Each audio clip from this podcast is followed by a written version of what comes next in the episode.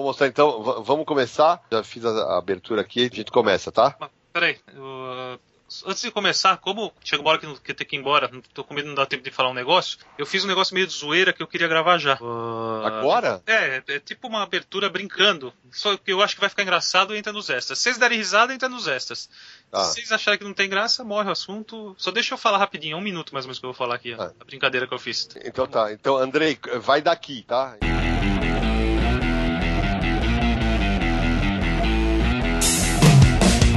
Vindos dos pontos mais distantes da galáxia, eles decidiram unir seus grandes poderes e responsabilidades para ajudar a nona arte. Sempre para o alto e avante, desvendam os mistérios escondidos além dos balões e recordatórios. Ortutatis, você queria um podcast sobre quadrinhos? Achou! Bem-vindo ao Confins do Universo.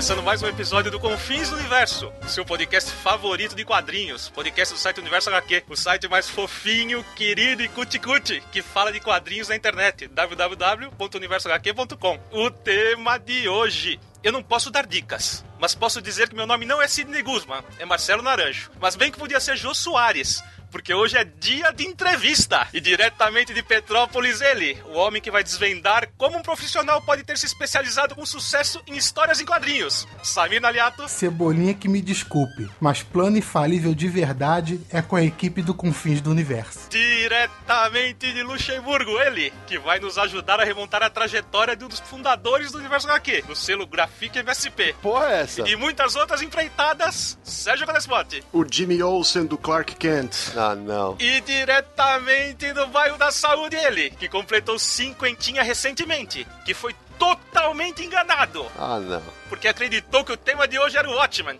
E não é o Watchmen nada. Puta que pariu, velho. E ele ainda achou que ia fazer essa abertura só por gozação. Ai, Jesus.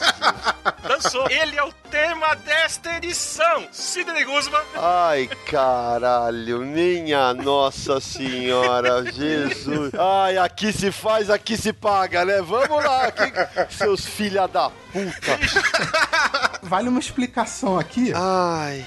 Temos que colocar no contexto do que vai acontecer. Porque o podcast Confins do Universo está comemorando um ano de vida. O primeiro episódio foi ao ar no, no dia 21 de agosto de 2015, onde a gente falou do reboot cinematográfico do Quarteto Fantástico. Acontece que essa data é próxima também ao aniversário do Sidney Guzman, 29 de agosto. E nesse ano de 2016, ele virou cinquentão. São 50 anos de quadrinhos para o nosso amigo e editor. Aproveitamos a ocasião para pregar uma pequena peça no Sidão. Os ouvintes se lembram? Vão se lembrar disso. No episódio 4, Sonhando com Sandman, ele combinou comigo de fazer uma surpresa. Pegamos o Naranjo e o Sérgio em cima da hora ali para fazer a gravação sobre o Sandman. Pois bem, agora é a nossa vez. Hoje, o Sidney não será o apresentador do Confins, mas sim o convidado. Olha só que mudança. Tan, tan, tan. Eu vou quebrar a cabeça de vocês. Eu tô com a pauta inteirinha do Watchmen aqui, com a abertura toda feita. Eu passei a madrugada relendo esse negócio. Eu vou enganar vocês, velho. A única maneira de fazer o programa era ter uma pauta, cara. Senão você não ia deixar fazer o programa. Ai, Eu tive que fazer uma pauta fake pra te mandar. Mas, mas não se preocupe que a gente pode usar essa pauta depois, tá bom? não vou negar que vocês aprenderam direitinho. Como o Sidney sempre diz, quem sabe faz ao vivo, não é isso? É, vamos lá então. Agora, com a história da vida do cara é um pouco mais fácil, né? Ai, Jesus amado. Então, no próximo bloco, vamos conhecer um pouco mais sobre a vida e carreira de Sidney Guzman. Ou como é conhecido pelos amigos e fãs, Sidão. Então não sai daí. No próximo bloco vamos falar sobre esse jornalista e fã de quadrinhos. A gente já volta.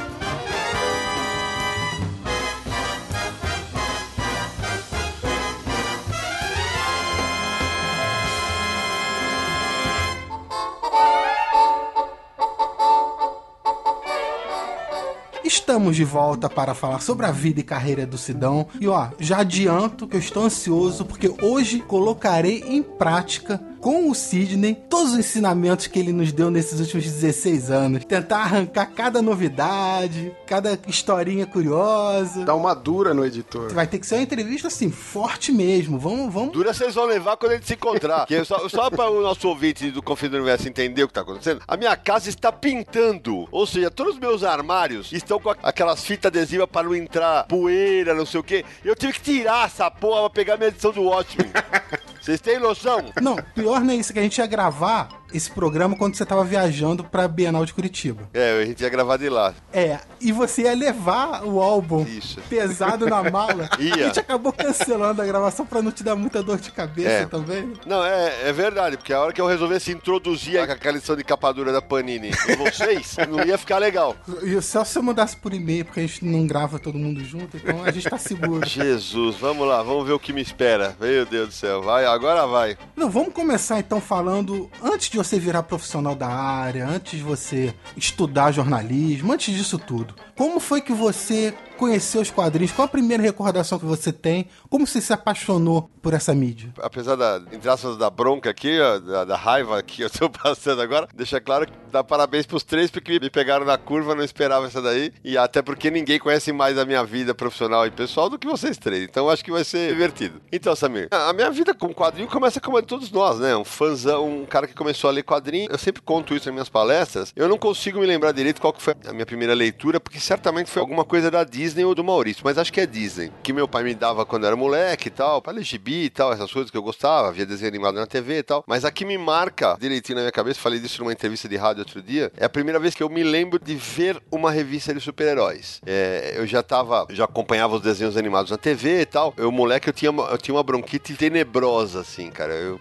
de passar mal, de ser internado, caramba tal. Aí meu pai me levou num lugar que era fazia aqueles xaropes caseiros, um negócio meio doido e tal. Aí foi, bom, vamos lá. Aí eu tava lá e tinha um garoto da minha idade. Ele tava com uma- um quarteto fantástico da Ebal. E eu falava, nossa, ele peguei a revista na mão dele e tal. Eu cheguei pro meu pai e falei, ah, pai, tem um homem de pedra, né? Um homem de elástico, era bem menino e tal. E aí eu lembro que nesse dia eu aprendi duas coisas: o que existia um quadrinho de super-heróis e o segundo que era a palavra emprestar. Porque eu falei, pai, olha o que ele me deu.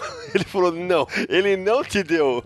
Ele te emprestou. Então, quantos anos mais ou menos você tinha? Você tem ideia? Porque se você ainda tava com essa noção de emprestar, era bem molequinho. Ah, eu era. Eu devia ter seis para sete, sete anos, talvez. Agora, essa sua paixão por quadrinho, quando você foi crescendo, ela veio em paralela com uma paixão pelo esporte, não é isso? Exatamente. E aí, quando você chegou numa fase que você tinha que se encontrar uma carreira profissionalmente, você fez duas faculdades. Você fez esporte primeiro e jornalismo depois. Eu fiz educação física primeiro, né? É, por- justamente por ser tarado por esporte, não sei o que e tal. Queria trabalhar com esporte, né? Aí fui fazer educação física. Porra, era o dia inteiro praticando esporte. Tem- claro que tem a parte de estudar fisiologia, cinesiologia, anatomia e tal. Mas era, tinha muita prática de esporte, né? E, e- e vocês sabem, eu adoro criança também. Tinha o lance de trabalhar com criança, negócio que pra mim seria interessante. E até aquele momento, eu continuava lendo quadrinho direto e tal. E eu, eu nem sonhava em trabalhar com quadrinho. Nem sonhava. Mas você foi até o fim da faculdade de educação física? Sim, eu entrei com 17 anos, eu me formei com 20. Eram três anos, eu fiz na Faculdade dos Integradas de Guarulhos. Aí eu me formei, saí, comecei a dar aula, dei aula de vôlei para criança e para adulto, fiz estágio e tal. E aí eu me formo em 86, 87 eu fico dando aula. E aí tem uma, uma parada engraçada, né? Que eu quase não me formo, né? Essa acho que eu nunca contei. No final de 86, faltavam dois meses para eu me formar. Eu bati o carro na Fernão Dias, assim, escapei por um milagre absoluto. Eu atravessei a pista, peguei um cara na contramão, espatifei de perda total no carro que eu tinha. É, e aí eu lembro dele, tinha, tinha que entregar um trabalho de- da prova de basquete. E, e os caras me xingando, meus amigos, são meus amigos até hoje. Tiveram no meu aniversário de 50 anos. Cara, eu escapei por um milagre. Pra quem conhece São Paulo, a- o Guarulhos, foi num bairro chamado Vila Galvão. E eu escapei por quê? Porque apesar de ser uma estrada, que a gente pegava pra lá, eu bati num ponto onde havia um semáforo no bairro. E a sorte é que o cara tava em desenvolvimento de velocidade. Se ele tivesse já em 80 por hora, e eu, que é mais ou menos a velocidade que eu estava, aí um abraço. Não teria sobrado. Você não estaria fazendo essa entrevista hoje não teria sido Guzman nos quadrinhos. Aí assim, eu passo um ano dando aulas e na faculdade de educação física tinha um dos meus amigos que gente fazia uma rádio pra zoar os professores. E ele falava, pô, vamos fazer jornalismo? Pra trabalhar com, com jornalismo esportivo? Eu falei, vamos, ah, vamos. Aí ele, ele, ele desistiu e eu na época resolvi, continuei dando aula e tal, até que a minha então namorada, que virou minha esposa, ia prestar prestar publicidade numa faculdade que tinha jornalismo. E falou assim: Ah, quer prestar? Falei, vamos lá, vai. Aí eu fui. Eu lembro que eu só falei assim, ó, só me separa matemática e física para estudar de novo, que eu não lembro, porque história e geografia eu me lembro, português eu sempre fui bom.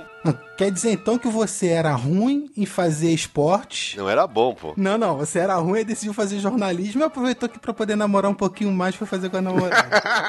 não, na verdade é isso não, pelo amor de Deus. Aí acabou calhando tudo ali. De jeito nenhum, não. Na verdade é que assim, fazer educação física, apesar de eu gostar de, de criança e tal, da aula, cara, eu não tava me sentindo completo, saca? Eu não... Aquele negócio da, da fase de 20 anos e tal, eu não sentia que, que aquilo era a minha carreira. Teve uma hora que eu falei, pô, eu, ok, eu gosto de esportes, mas é, eu não vou viver disso, porque para vocês que me conhecem sabem, eu sempre falo isso. Seu Domingos talvez tenha um ponto da educação dele que eu questione. É, questione modo de dizer. Seu Domingos, o pai do Sidão. Meu pai. Ó, o Samir aprendeu direitinho. Contextualizando, né?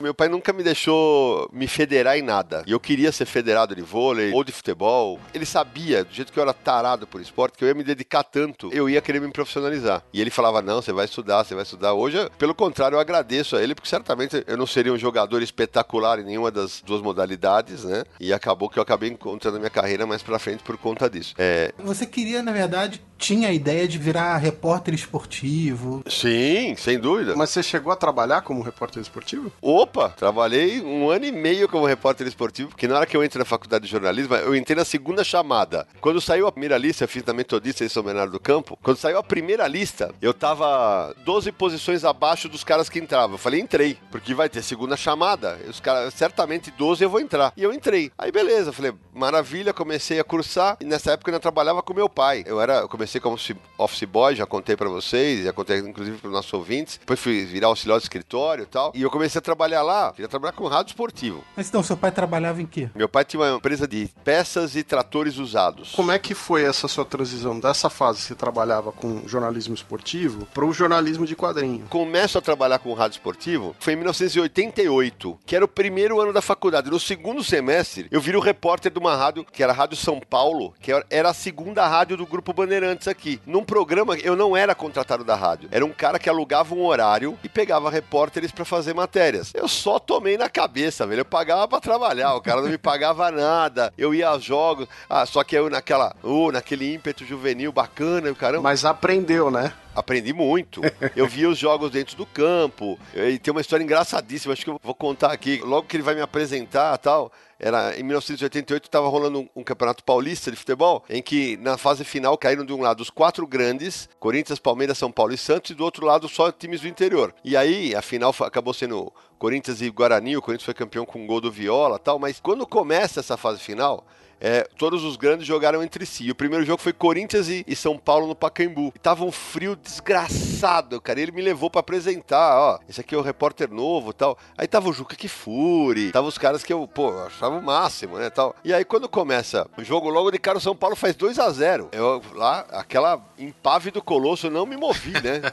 Falei, ah, não vou, vou. Pra quem sabe como eu adoro futebol, fiquei quieto. O São Paulo massacrando o Corinthians. Nossa senhora, Jesus. Só xingando do, fora do microfone. Eu não tava trabalhando, eu tava só assistindo. Então todo mundo batia a palma e eu, o palavrão saía pra dentro da boca, né? Era um negócio. Eu falei, aí o Corinthians faz um gol lá no último minuto do jogo o Corinthians empatou. Só que na hora que a bola vai pro ataque, eu levantei. e a gente tava na tribuna de imprensa e exatamente embaixo da tribuna de imprensa tava a torcida do São Paulo, xingando o tempo inteiro. Na hora que a bola entrou, velho, eu desci os degraus, debrucei do negócio e comecei, chupa é Corinthians! velho. Nossa ma, mas deu 30 segundos, eu falei, aí eu lembrei, ai, onde é que eu tô? Aí eu olhei pra trás e o cara falou assim, é, acho melhor você fazer esporte amador. Eu falei, é. Imagina o Cid nessas mesas redondas, né? virando a mesa. Foi roubo, não foi? Acabou o programa. Aí foi que. Aí eu fui fazer vôlei basquete e tal. E aí foi isso, é, foi um ano e meio que eu trabalhei, paguei pra trabalhar, literalmente. Aí eu ainda trabalhava com meu pai. Quando veio aquele momento do final dos anos 80. Mas isso ainda era 88 ou era 89 já? Aí não, aí já tava em 89, mais de um ano trabalhando em rádio. Acho improvável que eu consiga encontrar isso, mas se eu encontrar, eu vou mandar para vocês, aí vocês pedem pro Léo e pro André colocarem no programa. Eu tinha as vinhetas da rádio gravada, então o apresentador chamava-se Ailton Cabral e ele falava assim: vem aí o repórter SG, Sidney Guzman, ele falava. Foi uma fase muito legal de aprendizado mesmo. O basquete para o vôlei, o repórter Sidney Guzman. Sadi e Lufkin fazem o segundo jogo da final. Dois, três, entrevista esporte especial. Aqui ao meu lado o Brunoro. O Brunoro, hoje a equipe reencontrou aquele jogo dos dois jogos contra o Valespa. Tá aí, ó que tá campeão paulista. É, eu acho que o time soube sair do buraco.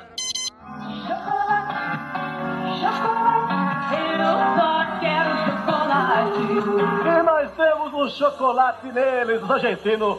Solamente uma vez, foi ano passado que não ganharam os Jogos Olímpicos da medalha de bronze. É isso, né, meu caro Sidney Guzman? É isso, Cabral. Aliás, essa música da Marisa Monte, Chocolate, tem tudo a ver com o jogo de ontem.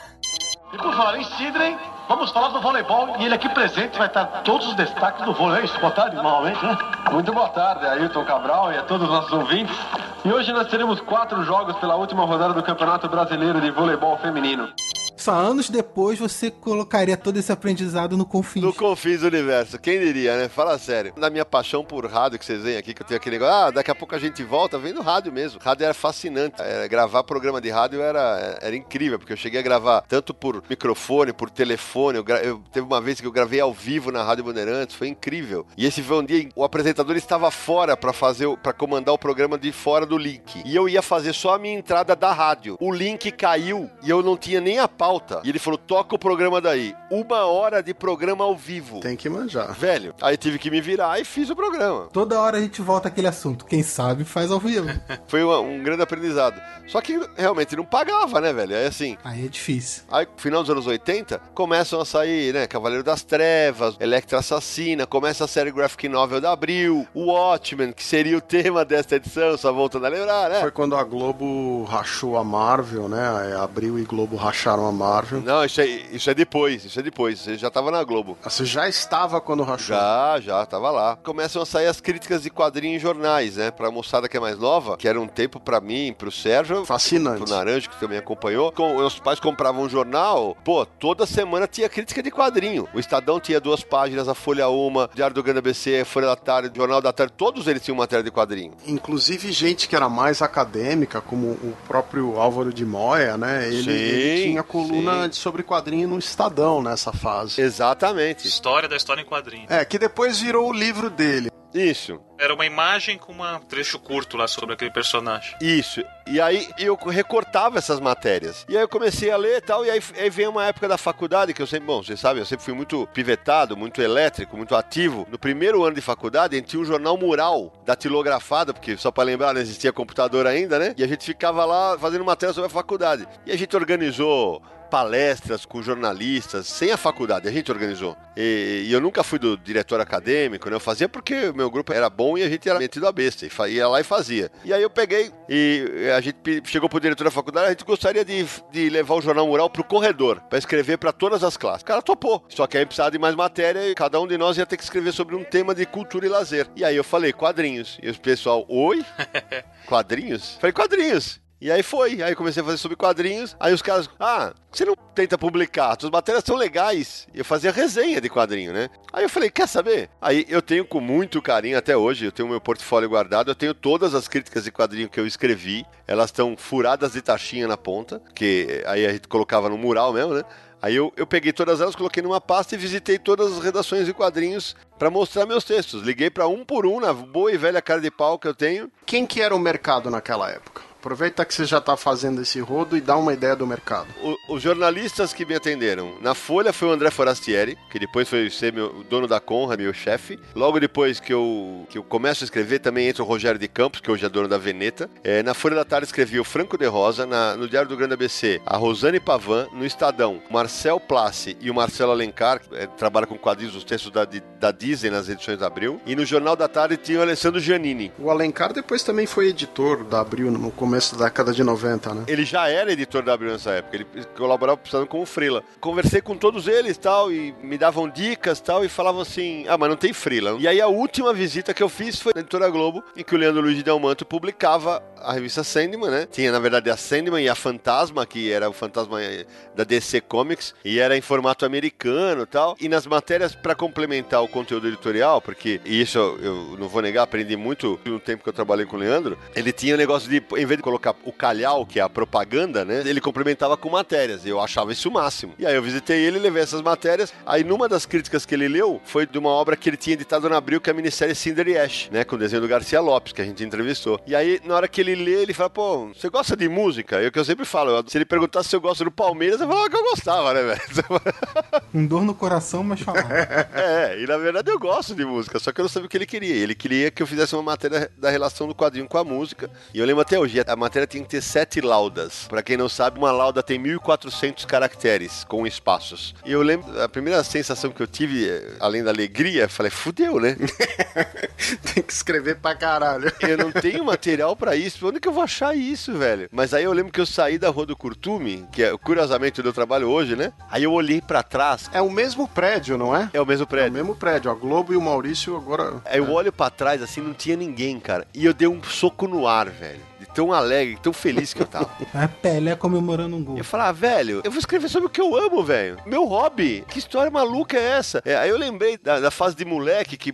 é, eu esqueci de contar essa parte, porque quando eu começo a colecionar quadrinhos, meu pai não queria que eu fosse colecionador. Eu lia na casa de dois primos meus, o João e o Edson, que eles colecionavam Heróis da TV Capitão América depois. Isso já com 14 bolinha, né? E aí eles me emprestavam, eu lia e devolvia. Aí eu, pô, eu olhei pra trás, ah, e aí eu falei, e agora tem que me virar. E aí começa a entrar em cena uma faceta que vocês conhecem bem, que é o lance e que eu cobro de todos nós universitários aqui, que é a pesquisa, né? Que eu, eu falei que eu tenho que pesquisar, cara. Eu vou lá Muito Prazer, que era uma livraria icônica de São Paulo, né? Clássica, no centro. Que era o Walter, o dono, e eu chego lá e falo assim: Olha, Walter, eu sou ninguém, acabei de pegar uma matéria assim, assim assado. Você me deixaria passar o dia pesquisando? O cara falou, ah, à vontade. Aí eu sentei lá no chão, comecei a escrever, escrevia tudo à mão e tal. Aí eu fiz uma matéria gigantesca, fiz, ficou com 14 laudas, o dobro. E eu, quando entreguei pro Leandro, não passava nem ar, né? Tão medo que eu tava. É, e aí ele fala: Ah, eu não sei como, mas eu vou publicar essa matéria inteira. E essa matéria tá no meu blog, no, no sidneyguzman.com, depois a gente linka ela. Chamou-se No Acorde dos Quadrinhos. E aí ela foi publicada em 1990. E aí começa a minha história com quadrinhos, porque desde então eu sempre digo eu não passei um mês da minha vida sem escrever pelo menos um parágrafo sobre quadrinhos. E depois que eu tive ela impressa, eu comecei a escrever pros jornais que na época não tinham freelancer. Afinal de contas, a matéria saiu no Sandman e no Fantasma. Então- E porra, o Sandman já era cult, né? Eu quero agora contextualizar a minha amizade com o Sidney, que começa exatamente aqui.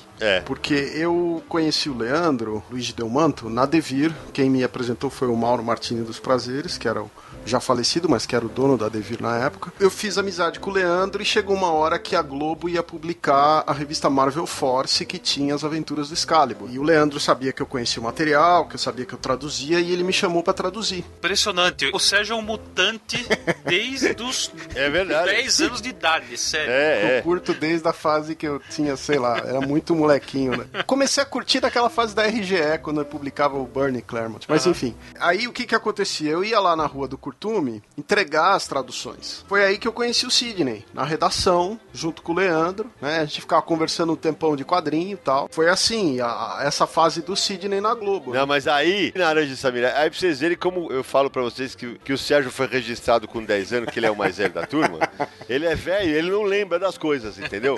É, porque assim, ele falou do Excalibur, aí, né, porque logo depois eu, eu começo a trabalhar na Globo, o Leandro me contrata depois de fazer duas matérias como frila. Acontece que eu conheci a figura já antes do Excalibur, porque o espaço em que eu- no qual eu escrevia, que era o, o HQ Press, que saía no Sandman, o Sérgio também fez matéria, e foi lá nessa época que eu conheci ele, e não no Excalibur. O Excalibur Isso agora eu não tô lembrando disso. é lógico, você fez matéria pro HQ Press. É normal a idade fazer a gente esquecer coisas. Eu fiz matéria pro HQ Cast, foi aquela matéria junto com o Vlamir Sol, não foi? Exatamente, É. quando você foi entregar foi o dia que a gente se conheceu. Foi matéria sobre o V, não foi isso? Isso, e aí a gente começa a bater um, um grande papo sobre quadrinhos, e aí quando você vai no Excalibur, aí a gente afina a amizade. Esse encontro da época da HQ Press já não lembrava, cara. Puta é, velho. Você viu que pro Sérgio não foi importante isso, aí ele esqueceu, Sidão. tá vendo? Tá vendo? Mas é velho, velho é uma merda, né? Mas, Sidão, é, qual foi a reação do seu pai, da sua família, quando soube que você estava enveredando pra trabalhar com quadrinho? Ah, Samir, isso foi muito louco, velho, porque quando sai a minha primeira matéria, e puta, vocês não fazem, isso eu nunca contei, vocês não fazem ideia. Eu parecia um, um adolescente prestes a dar o primeiro beijo. Eu ia todo dia na banca pra ver se a revista tinha chegado, velho. Precisava saber. Aí o Leandro, não, vai sair primeiro a Fantasma e depois o Sandman. Bicho, era sete horas, tava na banca. Honestamente, eu fiz a mesma coisa quando saiu a minha primeira matéria. Aí, cara, eu tava alucinado, né, cara? Eu queria ver a matéria. Aí, no dia que saiu a matéria, puta, eu lembro que eu fui. Meu pai tinha. A firma dele era em Santana, no bairro na Zona Norte, em São Paulo. Eu vim caminhando, velho, lendo a matéria, assim, sabe? Com aquele negócio arrepiado, o olho cheio d'água tal. Aí chegou na mesa do meu pai e mostra: Ó, pai, saiu, meu pai. Ô, oh, filho, parabéns, né, não sei o quê. Mas até então ele ainda não tinha caído muito a ficha, né? Porque, ah, e tem uma parte engraçada, porque a parte que o Leandro falou assim: ah, então eu vou pagar tanto. E eu pensei: ele vai pagar. meu Deus, ele vai pagar. Jesus amado. É, você tava vindo sem grana, né, cara? Claro, né? Falei, uai, ele vai me pagar, Jesus amado. Lá vou eu. Aí, bom, beleza. Aí eu, eu começo a escrever sobre quadrinhos e tal. Começa. Ah, logo depois eu emplaco algumas matérias no Jornal da Tarde, que o Giannini, o Alessandro Giannini me passou. Depois eu começo a escrever na Folha da Tarde, depois Estadão. E eram os jornais que meu pai lia. Aí, na primeira vez que sai uma matéria em jornal, meu pai fala, sabe, dá um negócio assim meio nele. Ele fica meio meu hum, peraí. E aí se passaram seis, sete meses, como eu comecei a escrever, jornal tal, claro, eu falava pra Abril e pra Globo, falava, se tiver uma vaga, me chame. E o meu nome começou a aparecer, né, em matérias, e o pessoal que tava quadrinho tava vendo que eu entendia um pouco, que eu gostava, que eu escrevia bem, e aí veio uma história que ia se repetir na minha vida mais de uma vez. Eu tava na empresa do meu pai, tocou o telefone na sala do meu pai, e aí ele, ele falou, Sidney, vem cá, telefone pra você. Era o Leandro, o Leandro Luigi. Ele fala, Sidão, era chamado Sidney na época, né? Eu Leandro tinha um redator na época, na, dentro da redação. Ele falou, ele pediu pra você pra ir embora e eu tenho a vaga de redator aberta. E eu queria que você viesse. Topa? Velho, era a sensação de esperar a revista na banca em elevada a mil. Falei, é claro que eu vou. E eu já saí, porra, pulando assim, cara. Sem brincadeira, passou uma hora, tocou o telefone. Era o Marcelo Alencar da redação da Abril. Sidão, abriu uma vaga de revisor aqui na Abril. Puta merda. Nossa, vai, mas essas coisas são impressionantes. Mas no mesmo dia, aí eu peguei e falei assim, cara, eu acabei de receber uma proposta da Globo pra ser redator. Aí o Marcelo falou assim, é, vai lá, ouve e tal. É, o Marcelo já tinha me falado o salário e tal. Aí o Marcelo foi muito legal, que ele falou assim, vai lá, ouve a proposta e tal. É o seguinte, lá você vai ser redator e aqui você vai ser revisor. É mais legal você ir pra lá. Você vai escrever. É, o Marcelo sempre teve, pelo menos comigo, esse perfil de, de ser um cara assim... Brother pra caramba. É, brother pra caramba, exatamente. Aí eu vou. E nessa época, quando começa a sair as matérias em jornal, eu, eu até, no dia do meu aniversário, vocês viram no, no Face, no meu blog e tal, que eu repliquei um texto que eu fiz sobre meu pai dois anos depois que ele morreu, e eu conto essa história. É o momento em que meu pai começa a ver as minhas matérias em jornais, ele começa a ter a, a nítida sensação de que eu não ia dar continuidade no negócio que ele tocava. E aí, quando eu recebo a proposta, eu falo, pai, eu vou em busca do meu sonho, de escrever sobre uma minha paixão, e ele entende, sabe? Ele, o resto vira história, né? Que é a hora que eu começo a escrever sobre quadrinhos e não paro nunca mais. Né? O curioso é que pra faixa etária deles, né, do seu pai, meu Sim. pai, o jornal é uma coisa séria, né? Opa. Viu ali é porque é verdade. É sucesso. É isso, Nara. É o profissionalismo. É bacana isso. Primeira matéria, quando ele viu, aí ele falou: Ah, mas era um gibi, né? É aquela coisa. Ah, mas é uma matéria, mas sai no gibi, né? Quando sai no Estadão, sai na Folha da Tarde. Muda tudo. Eu cheguei a fazer página inteira de caderno 2, cara, sabe? De, de capa do caderno 2. Aí caía a ficha dele. E aí, nessa época, ele já tava realmente orgulhoso. E vem uma frase que me marca muito que ele fala pra mim: Eu não entendo nada do que você escreve, mas o que você escreve bem pra caramba.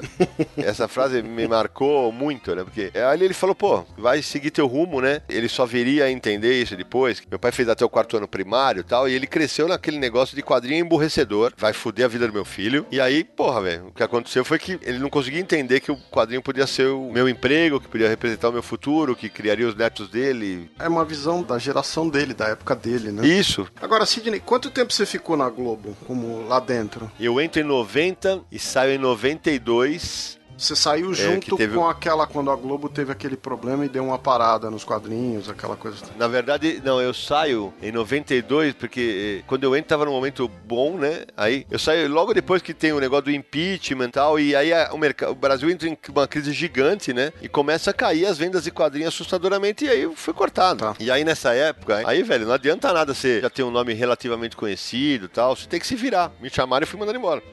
Editor-chefe do Universo HQ. ícones dos quadrinhos aqui. Maior corintiano desse país. Sidney Guzman.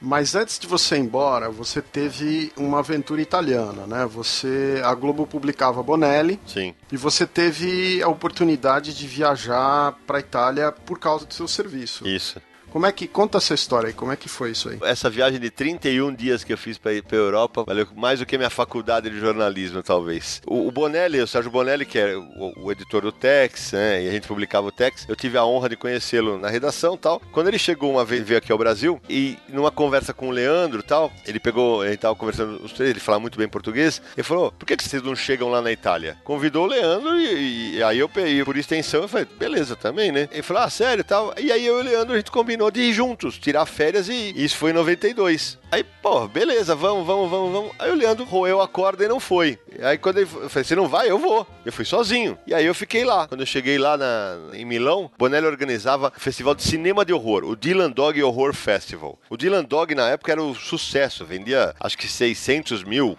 por mês. E a entrada no festival era só você mostrar um gibi do Dylan Dog. Você tem ideia do nível?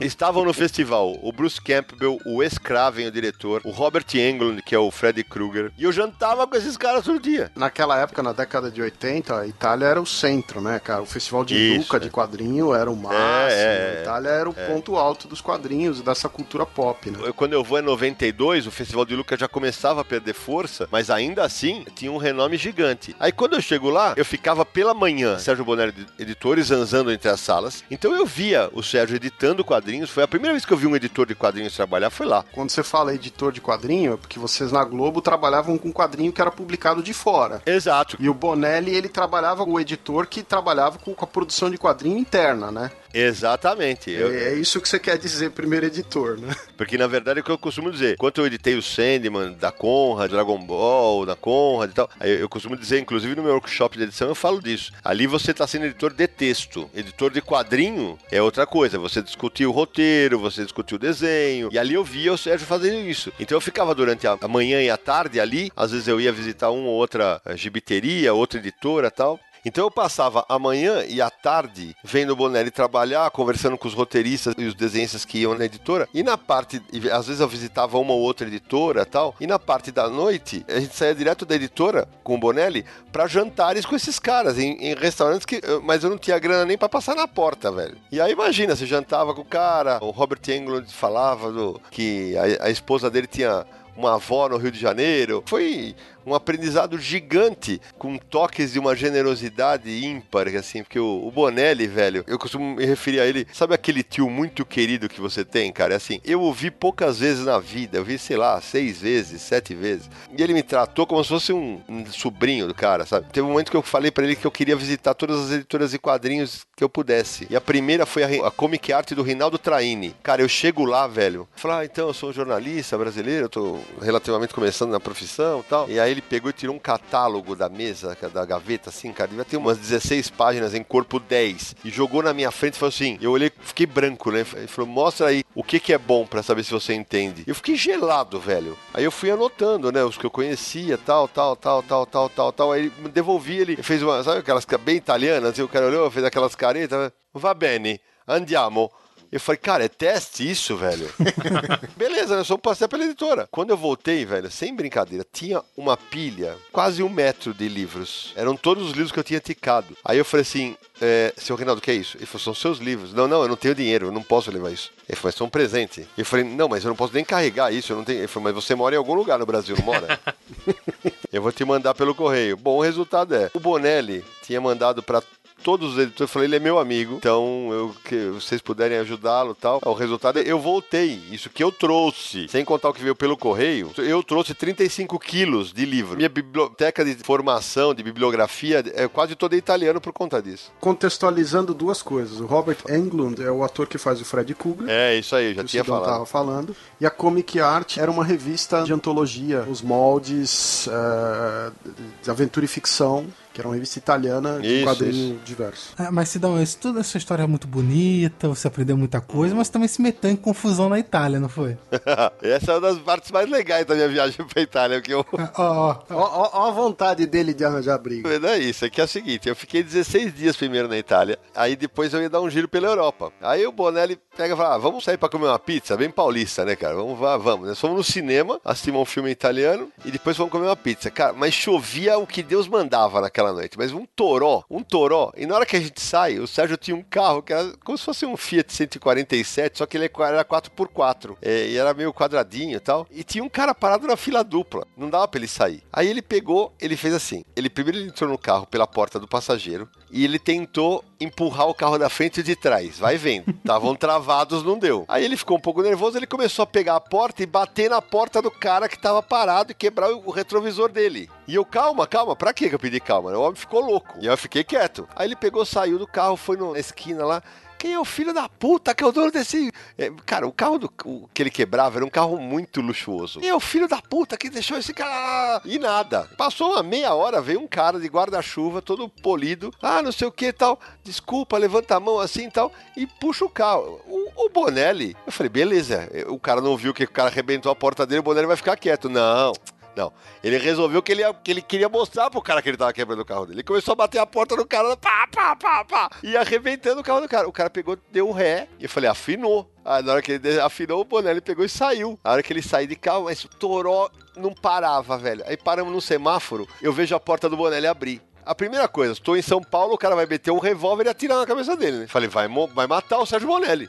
Aí o cara de guarda-chuva, o senhor é muito mal educado, foi a única coisa que eu consegui entender. Porque depois eles começaram a falar italiano tão rápido que eu não entendia nada. Aí ele vai e pegou e bateu a porta e enfiou o pé na porta do Sérgio. O Sérgio pegou, não teve dúvida, colocou primeira, foi uns dois, três metros pra frente, engatou a ré e montou no carro do cara. Nossa. Mas montou. No que o carro ficou montado. Diplomacia italiana. O cara abriu a porta e deu um soco. O Sérgio tava de óculos. Aí aquela cena de quadrinho, né? Vocês imaginem o óculos girando no ar, cai perto de mim, eu olho o nariz do Sérgio já sangrando por causa do óculos, cortou em cima. O cara devia ter uns 30 anos e o Sérgio tinha 60. O Sérgio de baixo para cima já dá no queixo do cara e corta a boca do cara na hora que bate. E aí eu falei: ah, não, agora eu vou mostrar que eu sou da moca, né, meu?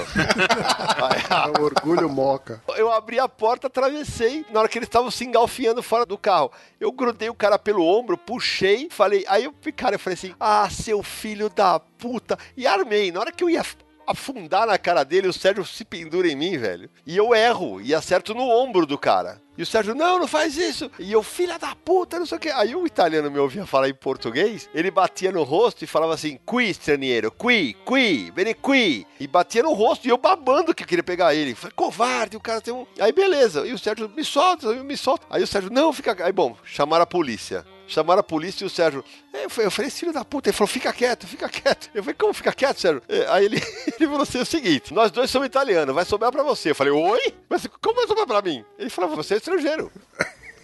Italiano a gente se entende, mas você é o culpado. Eu falei, como eu sou culpado? Aí não passava mais nem o respiro. Você ia pegar uma cadeia na Itália, né? ou você vai ficar preso aqui na Itália esperando o julgamento e, e pra ser extraditado, ou você vai ser extraditado agora e não vai pro resto da Europa. Eu falei, fudeu. Aí o Sérgio pegou e foram conversar e tal, não sei o quê. Cada um ficou com seu prejuízo e foram embora. E aí eu, branco, né? eu, eu volto a ver o Bonelli depois de 13 anos, é, em 2009. Eu vejo o Bonelli, não, 17 anos, desculpa. 17 anos, foi 92 para 2009. Aí o Sérgio, quando me viu, ele virou para mim e falou assim: Ah, mas agora tava bom da gente encontrar aquele garçom lá que a gente pegou. Na época você tava meio magrinho, agora eu queria arrumar aquele clique, né? e foi legal, porque assim, depois disso eu fiquei preocupado com ele e tal. E no ano seguinte ele vem ao Brasil, na, na segunda Bienal de Quadrinhos do Rio, 93. E a, a, Globo na época lançou uma edição chamada Fumete, que era um compilado de vários personagens do Bonelli colorido e tal. Tinha uma entrevista com ele com uma foto. E eu pedi pra ele autografar. E ele demorava. Ele, quando ele devolveu, ele tava com, sei lá, cicatriz, olho roxo, e falava: é, Ricordo de nossa briga em Milano. É, essa imagem tá na coluna que eu escrevi, o Beco das HQs, que eu vou pedir pro Sabino subir pra quando tiver essa atualização. A hora que ele me entregou isso, eu falei, puta, sensacional, né? Porque é uma. Eu, eu escrevi uma coluna no dia que ele morreu, que era uma das lembranças. Eu sempre falo isso. Você sabe o tanto que você é amigo de uma pessoa quando você se dispõe a apanhar por ela, né? E apanhar por ele, se fosse o caso, porque eu achei uma covardia. Foi uma das aquelas coisas mais malucas que podem acontecer na tua carreira. Foi uma briga e eu poder falar, eu briguei ao lado de Sérgio Bonelli nas ruas de Milão. Tem noção disso, velho? Quase um fumete. Quase um fumete, né? Fala sério. É, tá saindo anos, porra. Não... Bate, ma... eu tô, acho que eu tô falando as feiras da fruta na cabeça. Me caguei aqui. Quando você voltou pra Itália, você tem uma história aí que dá uma saudade aí, que é aquela história da caixa que não voltou, né? Ah, cara, pode crer. Além de tudo que eu trouxe, que eu ganhei de presente, o que eles me mandaram pelo correio e tal, o Sérgio publicava uma série de graphic novels, além das revistas do Texas, Dylan Dog, todas as séries, o Zagor, que ele publicava, Mr. No, Martin Mystery, Nathan Never. Ele publicou durante um tempo uma série de graphic novels, uma coleção chamada Oriente Express. E que, pô, eu lembro que se falava aqui no Brasil e não chegava, né? É, era um, um homo, uma aventura. Isso, exatamente. E aí eu falava, pô, louco pra ter aquilo, não sei o que. O Sérgio falou, ah, pega uma de cada. E o Roberto, que trabalhava lá com o Sérgio, né? Separou todas pra mim, colocou numa caixa. Velho, a caixa nunca veio. A caixa se perdeu. Era material com Crepax, material com Sérgio Top. É só material lindo, cara. Era um material maravilhoso. E eu, evidentemente, não tive coragem de falar isso pro Sérgio, cara. Imagina, ele me ajudou tanto. Imagina que eu ia falar, ah, não chegou a caixa. Acabou que não virou, não rolou tal. Aí, olha só as voltas que o mundo dá, né? Em 2009, quando eu volto pra lá, aí tal, eu tô comentando contra o Roberto, logo de cara, quando eu tava subindo na via Bonarotti Trintotto, que é onde fica a Sérgio Bonelli. Aí ele, Sidney! Ah, não sei o que, a gente almoçou junto e tal. Aí eu, aí eu falei, você acredita que até hoje... não- Ah, não acredito. Perdeu. Beleza. Aí à noite eu fui jantar na casa do Sérgio e no dia seguinte eu ia pra editora de manhã. Ah, de manhã a caixa tava lá e eu voltei. Agora eu tenho toda a coleção do Oriente Express. Ela tá toda aqui na minha casa. O Sérgio Bonelli era uma pessoa muito querida. Quais títulos você trabalhou na Globo nessa época, nessa sua passagem? Quando eu- fui pra ser redator, né, na Globo, aí a ideia era fazer todos os textos que complementavam revistas, e aí você responde carta, você faz texto de quarta capa. O primeiro texto que eu fiz na Globo foi o resumo de quarta capa do V de Vingança encadernado. Eu trabalhei nas minisséries todas que a Globo lançava, eu escrevia no Sandman, eu escrevia no Tex, inclusive eu tive agora em Curitiba, puta alegria, um, um leitor me trouxe uma das sessões que a gente criou, que era o Conversa de Salão. A gente botou matérias dentro da revista do Tex pra falar de grandes mitos do faroeste, e me levou pra autografar. Também fiz matérias pro Maurício na época, a minha primeira matéria pro Maurício, os 12 trabalhos da Mônica, também eu vou, depois eu mando o link pro Samir, que tá na- no meu blog pessoal, que foi ali o primeiro texto que eu escrevi eh, numa linguagem mais infantil, que começa a moldar o meu texto para todos os tipos de faixa etária, que é uma coisa que eu levo até hoje. Depois veio o Marvel Force, veio o Nathan Never. Eu escrevi para todas as revistas da Globo que tivesse um pedacinho de texto, eu participava. A Wizard Brasil foi nessa época ou foi depois? Não, a Wizard Brasil é depois. Logo depois que eu volto da Itália, passa um tempinho e eu sou mandado embora. Aí eu fico fora e aí vai vir uma fase que eu fico sete anos trabalhando com comunicação empresarial. Primeiro eu fui gerente de comunicação, é, ou melhor, supervisor de comunicação da Medial Saúde. Depois eu fui trabalhar numa assessoria de imprensa do grande nome do jornalismo empresarial, Walter Nori, era WNF. Eu fiquei só três meses. Aí depois eu fui ser editor da revista Abimac Sindimac, que é um, é, é, um sindicato de máquinas. E ali eu começo a entender o que é ser editor de revista, algo que eu não era enquanto eu era de quadrinhos. E aí quando eu volto para quadrinhos, isso me ajuda demais. E aí eu vou trabalhar num lugar. Nessa fase eu escrevia para várias revistas empresariais, porque o jornalismo empresarial pagava muito bem. Fazia revista da Santista, eu fazia revista do Unibanco, em que é uma coisa maluca que o Sérgio pode contar o que aconteceu agora. Um dos meus serviços depois da faculdade, eu ensinava desktop publishing, Quark Express e Photoshop no marketing interno do Unibanco. Nessa fase, eu encontrei num dia lá no departamento lá de marketing interno, trabalhando lá com o pessoal,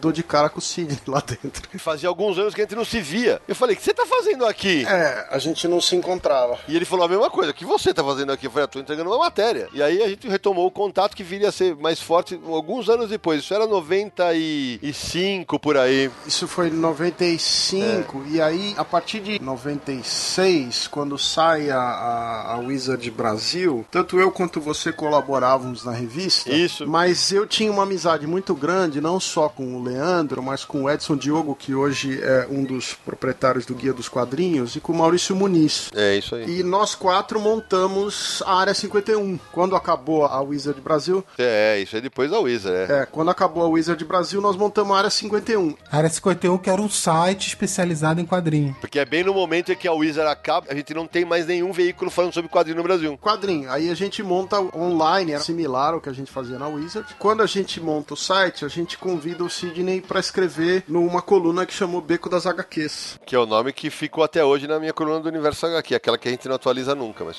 Temos que consertar isso. Mas Quem que é o cara que escreve para essa coluna mesmo, não? é, nem lembro mais. Lembrando o nome desse autor, não? Se não, porque você mesmo trabalhando na área empresarial, você nunca deixou de fazer frila de quadrinhos. Esse é o ponto, é isso, Samir. Quando eu volto para que eu vou trabalhar com jornalismo empresarial, eu fico sete anos fixo num empresa chamada Eletrobus. Eu era assessor de comunicação de uma empresa de transporte, escrevendo pra motorista e cobrador. Aí o que eu fazia, velho? Eu tinha um jornalzinho mensal é, que tinha tiras e quadrinhos desenhada pelo Pardal, que era o chefe de arte da Abril, Sérgio Furlani, um abraço pra ele, um querido. Eu não queria ficar longe dos quadrinhos, então eu dava um jeito de escrever sobre quadrinhos.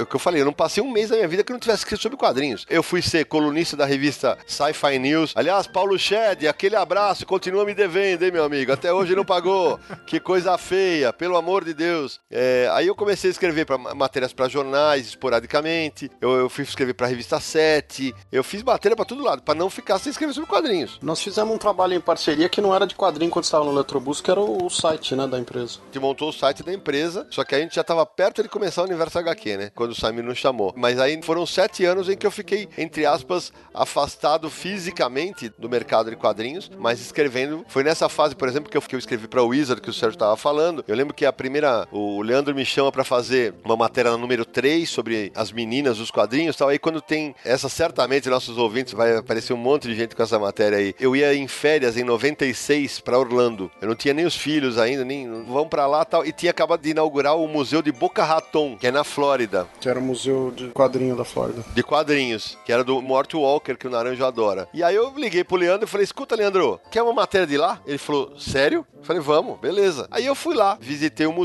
tal, foi aquelas coisas malucas, eram 400 quilômetros. Peguei o carro, fui, calor dos Estados Unidos, né? Nos Estados Unidos ninguém sai de casa sem olhar a previsão do tempo, né? Aí eu tô lá, alegre e feliz, daqui a pouco eu olho pro lado ali, eu falei, o que que é aquilo lá longe? Cara, longe, mas você viu um rabichinho daqueles tornadinhos, sabe? Eu fiquei branco. Eu falei, lá vou eu. Aí cheguei lá, fiz a matéria, tal. O museu era um sonho, assim. Originais de de Príncipe Valente, de Flash Gordon, do Spirit e tal. Eu tava passeando, o museu não abria no dia que eu ia. E eu esqueci de ver. Aí eu cheguei lá, contei, eles falaram assim: não, tudo bem, é pra uma matéria a gente abre. Aí tá, tô passeando sozinho, né? Aí na hora que eu tô passeando sozinho, eu vejo um- uma pessoa olhando o original. Aí eu chego perto, era o Will Eisner. Só.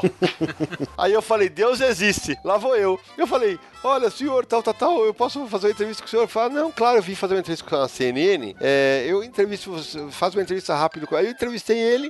Botei umas aspas dele na matéria, quer dizer, enriqueceu muito mais, a sorte me ajudou demais nesse aspecto, né? E aí nesse momento eu tava, a- a minha esposa tava do outro lado do museu, eu falei, posso tirar uma foto? Ele falou, pode. E aí eu tava no museu, não sabia onde ela tava, velho. Aí eu lembrei que eu sou da Moca, né? Eu comecei a gritar o nome dela. Ô!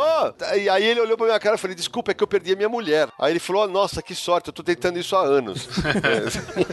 Estufou o E uma peito. bobagem, né? Porque ele era apaixonado pela Anne, né? A esposa dele, mas ele não perdeu a chance de fazer uma piada. E, e foi muito legal. Do basquete para o vôlei, o repórter Sidney Guzman. Deixa eu te contar uma. Voltar um tempo só pra contar uma historinha do Will Eisner, rapidinho. Na primeira Bienal de Quadrinhos, em 1991, eu tinha um ano de carreira, quando nós fomos todo mundo pro Rio de Janeiro, eu, Leandro, a gente dividiu o quarto e tal. Teve um momento que minha chefe, que era a Flávia Secantini, bateu no meu ombro. Ela falou: ah, Eu quero te apresentar pra umas pessoas. Eu virei, tava. do na minha direita tava o Will Eisner, na minha esquerda tava o Moebius. Eu não sabia eu- o que que eu falava. Sabe aquele negócio de fanboy? E aí teve uma coletiva com o Eisner. Tava cheio de gente, né, tal. E eu lá, né, já tava, eu tinha experiência de coletiva de rádio esportivo, tal, mas em quadrinhos, né, e ainda mais cobrindo arte, que o povo é mais narizinho empinado, os jornalistas, tal. Aí é claro, tinha aquelas perguntas, então, por que que o Spirit usa máscara? Ah, essas coisas, né? Eu esperei todo mundo perguntar, aí eu falei assim, qual a importância da música nos quadrinhos do senhor? Aí, cara, sem brincadeira, teve uma repórter de televisão que olhou pra mim, torceu o lábio com aquela cara de que idiota, né, velho? Aí o Will Eisner fez assim, boa pergunta, garoto. Cara, eu parecia um balão inflável, assim. Esse é um daqueles troféus que você vai carregar pro resto da vida sem tocar nele. Mas a minha alegria foi tanta, porque aí ele contou, ele falou, "Ó, quadrinho bom tem música, quadrinho bom tem som. Aí ele falava justamente disso, que o gostoso da história toda era justamente isso, que se você pegar os quadrinhos do Eisner, sempre tem uma onomatopeia musical. Ele falou, "É, isso dá o ritmo pro meu quadrinho. Ali eu saí mais do que feliz, né? Não, eu lembro quando a gente começou a trabalhar junto no Universo HQ, você ainda tava na Eletrobus. E, mas aí pouco tempo depois você saiu. Eu vou até comentar aqui, é, a gente não vai se alongar muito no Universo HQ, Claro. porque a gente tem um episódio específico sobre os 15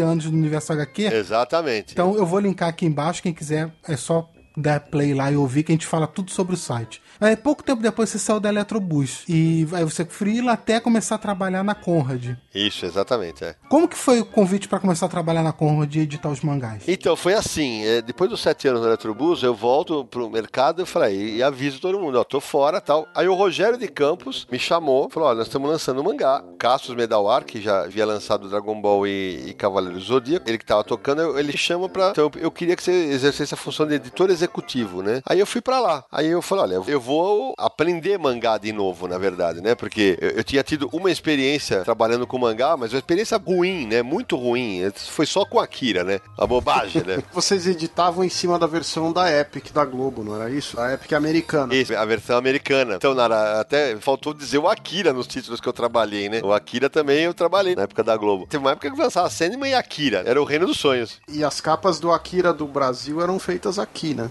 Sim, por um artista dinamarquês, o Kim Oluf, que hoje tá na Globo. Ele que fazia as capas. E aí, eu tinha tido experiência com Akira. E eu falei, bom, e era aquele momento do mangá ser lido de trás pra frente. Foi um aprendizado incrível, cara. Porque é, eu lembro de uma conversa que eu tive com o Roberto Sadovski, que na época era da Seta, e falou: ah, isso aí não vai durar cinco meses. Eu falei, quer apostar o quê? Até hoje ele não me pagou, né? Porque tá devendo, né? não, imagina que brasileiro vai ler de trás pra frente. Aham. Mérito pra quem arrisca, né? No começo foi aquela loucura, será? Mas como assim? E tá aí, até hoje. Lógico que tá. Foi muito legal. Aí quando o Rogério me chama, eu vou trabalhar com o Cássio, que vira um amigo querido até hoje. A gente teve junto também em Curitiba agora. E hoje tá fazendo um belo trabalho na JBC. E aí eu fiquei lá na Conrad quase três anos. É logo depois que as gêmeas nascem, né? Minhas filhas nascem. E aí, de novo, crise, corte. Conrad acabou com a nossa redação, mandou eu e o Cássio embora, trocou por outras pessoas. E aí eu começo, volto pro mundo de frila, fico três anos, né, trabalhando como frila. E aí eu começo de novo a escrever pra abril, escrever... Eu escrevi o 100 Respostas do Batman. Você fez muita preparação de texto que a gente fez parceria de tradução nessa fase também. Sim, eu, eu fiz adaptação de texto de todo o Sandman da Conrad, né, como frila, depois de ter saído de lá. O Sérgio traduzia, eu, eu adaptava, depois, eu, depois de sair o Sérgio, entra o Daniel Pelizari no Sandman. Isso. E, e eu continuo fazendo a adaptação do, do Sandman com ele. Nesse período eu fiz várias coisas, fiz Morte à Festa. Eu e o Sérgio fizemos juntos um, especial de Astro City pra Devir. Os leitores, os ouvintes, talvez não tenham tanto o hábito de olhar os expedientes, né? Se olharem os expedientes, vão encontrar nosso nome em muita coisa. Tem parceria Sidney e Sérgio de tradução e adaptação de texto. Tem várias revistas brasileiras dessa época aí. Nós estamos falando de que ano, mais ou menos? Só pra... Aí já é nos anos 2000. Eu acho que é de 2001 pra frente, né, Sidão?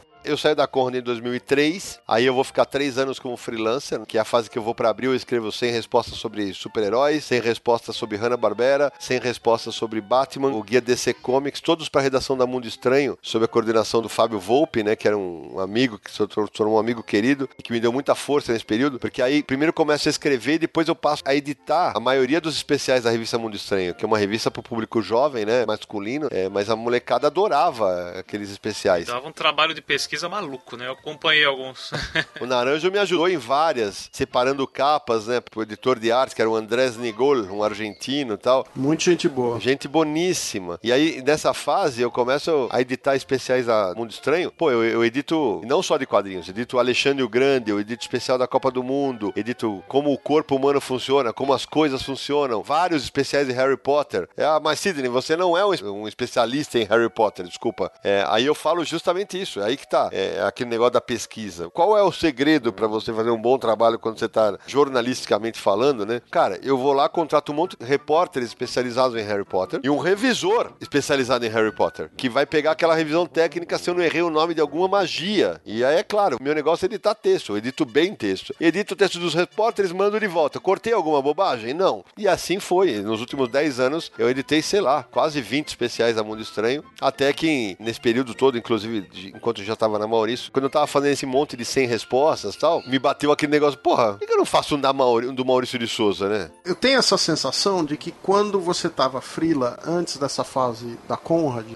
que quando você fez o Beco dos Quadrinhos, você teve um retorno muito grande. Muito. Assim, porque você tava fazendo um monte de frila pra um monte de gente, mas o Beco, como era interativo, Isso. você teve uma chance muito grande ali, não sei se foi a primeira, assim, em massa, mas de você ver o impacto do que você escrevia com os leitores. Anos. Eu queria que você Exatamente. conversasse da importância do beco nessa fase da sua carreira. Foi muito bom você lembrar, porque o Beco das HQs era uma coluna na área 51 que também tinha notícias, colunas tal. Até então, eu era frila, a não ser na época da Globo que eu trabalhava. Então eu não tinha um retorno dos leitores a respeito do meu trabalho. A não ser quando encontrava nos poucos eventos que existiam. Ah, eu li uma matéria tua, gostei e tal. Mas era raro você encontrar as pessoas assim. Até porque as pessoas não conheciam a minha cara. E então, a Área 51 é o começo da internet no Brasil. E as pessoas começam a acessar e, e tinha uma fotinho nossa em cada uma das colunas, lembra disso? E aí o Sérgio me passava os acessos, aí eu começo a descobrir que a minha coluna era a coluna mais acessada do site. E que começam a chegar e-mails pra mim. E o pessoal, pô, gostei do teu texto, não sei o quê. É o primeiro momento em que eu começo a ter algo que também dali pra frente seria uma marca registrada minha, que é essa interação com os leitores. Eu adoro o contato com o leitor. Eu gosto, o leitor é meu cliente. E aí eu comecei a conversar mais com o leitor e saber o tanto que eles gostavam do trabalho. Então pra mim foi fundamental, tanto é que quando a gente começa o Universo HQ, eu já tava com o nome bastante consolidado, né? Quando o Samir falou, agora é hora de anunciar, ah, o Sidney Guzman editor-chefe e tal. Eu lembro que foi um barulho, vocês devem lembrar disso, quando a gente anuncia que a equipe do Universo HQ. Porra, caralho, o Sidney vai ser o editor do site. Então pra mim foi muito importante, porque é o começo até do descobrimento da internet, né, Seb? Pô, eu descobri a internet naquela fase. Naquela época, depois,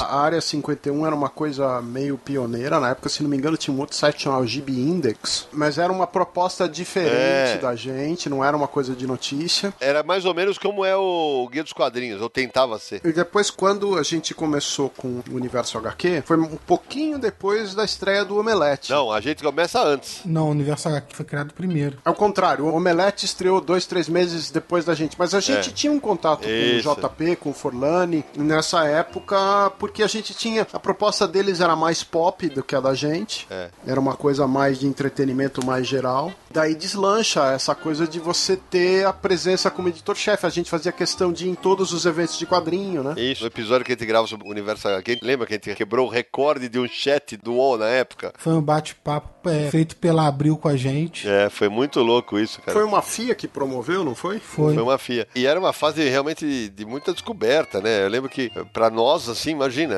a gente chegava nos vezes, ah, você é o Sidney Guzman, você é o Sérgio Codespota. E tu, uau, meu Deus, né? É um negócio muito louco, né? É, mas todo mundo, né? Você ia no evento e tinha chance de conversar com as pessoas. Então, pessoal, próximo bloco. Nós vamos falar sobre o livro Maurício Quadrinho a Quadrinho, tudo o que aconteceu depois disso aí. Fica com a gente. Olha o Naranjo pagando. Ah, tô gostando de ver, gostei de ver, Naranjo. Vamos lá.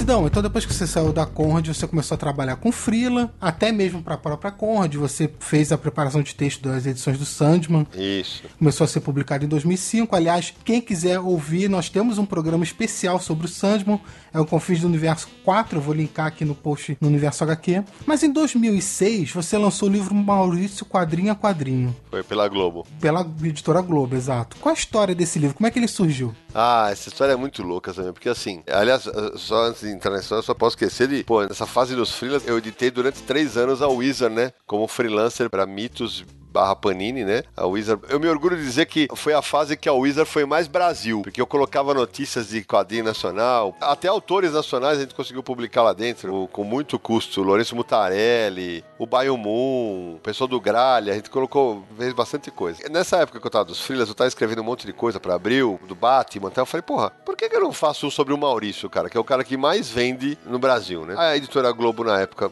era, era que publicava os quadrinhos dele, e falei, ó, tô fazendo esses especiais de sem respostas tal, não valeria a pena fazer um, um de curiosidade sobre o Maurício? E gostaram da ideia e falaram que iam falar com ele. Aí me voltaram com uma contraproposta. Falou, olha, é, o Maurício quer uma coisa um pouco diferente, ele gostaria de ter um livro que contasse como o Maurício deixou de ser um leitor de quadrinhos e virou o cara que ele é, o empresário, o autor tal. E ao mesmo tempo ele queria que tivesse uma enciclopédia dos quadrinhos favoritos dele. Falei, pô, eu juntei a fome com a vontade de comer, né? Que eu ia entrevistar o Maurício e ainda usar o meu trabalho jornalístico de pesquisa em cima desses favoritos dele. Aí, pô, foi um ano entrevistando ele, durante 2005. Um ano que eu ia lá, uma vez por semana, entrevistava o Maurício e tal. E eu já conhecia o Maurício, eu tinha trabalhado eh, na editora Globo com ele. Ah, faltou de ser isso. Quando eu saí da editora Globo, durante seis meses eu fui jornalista responsável pelo Parque da Mônica.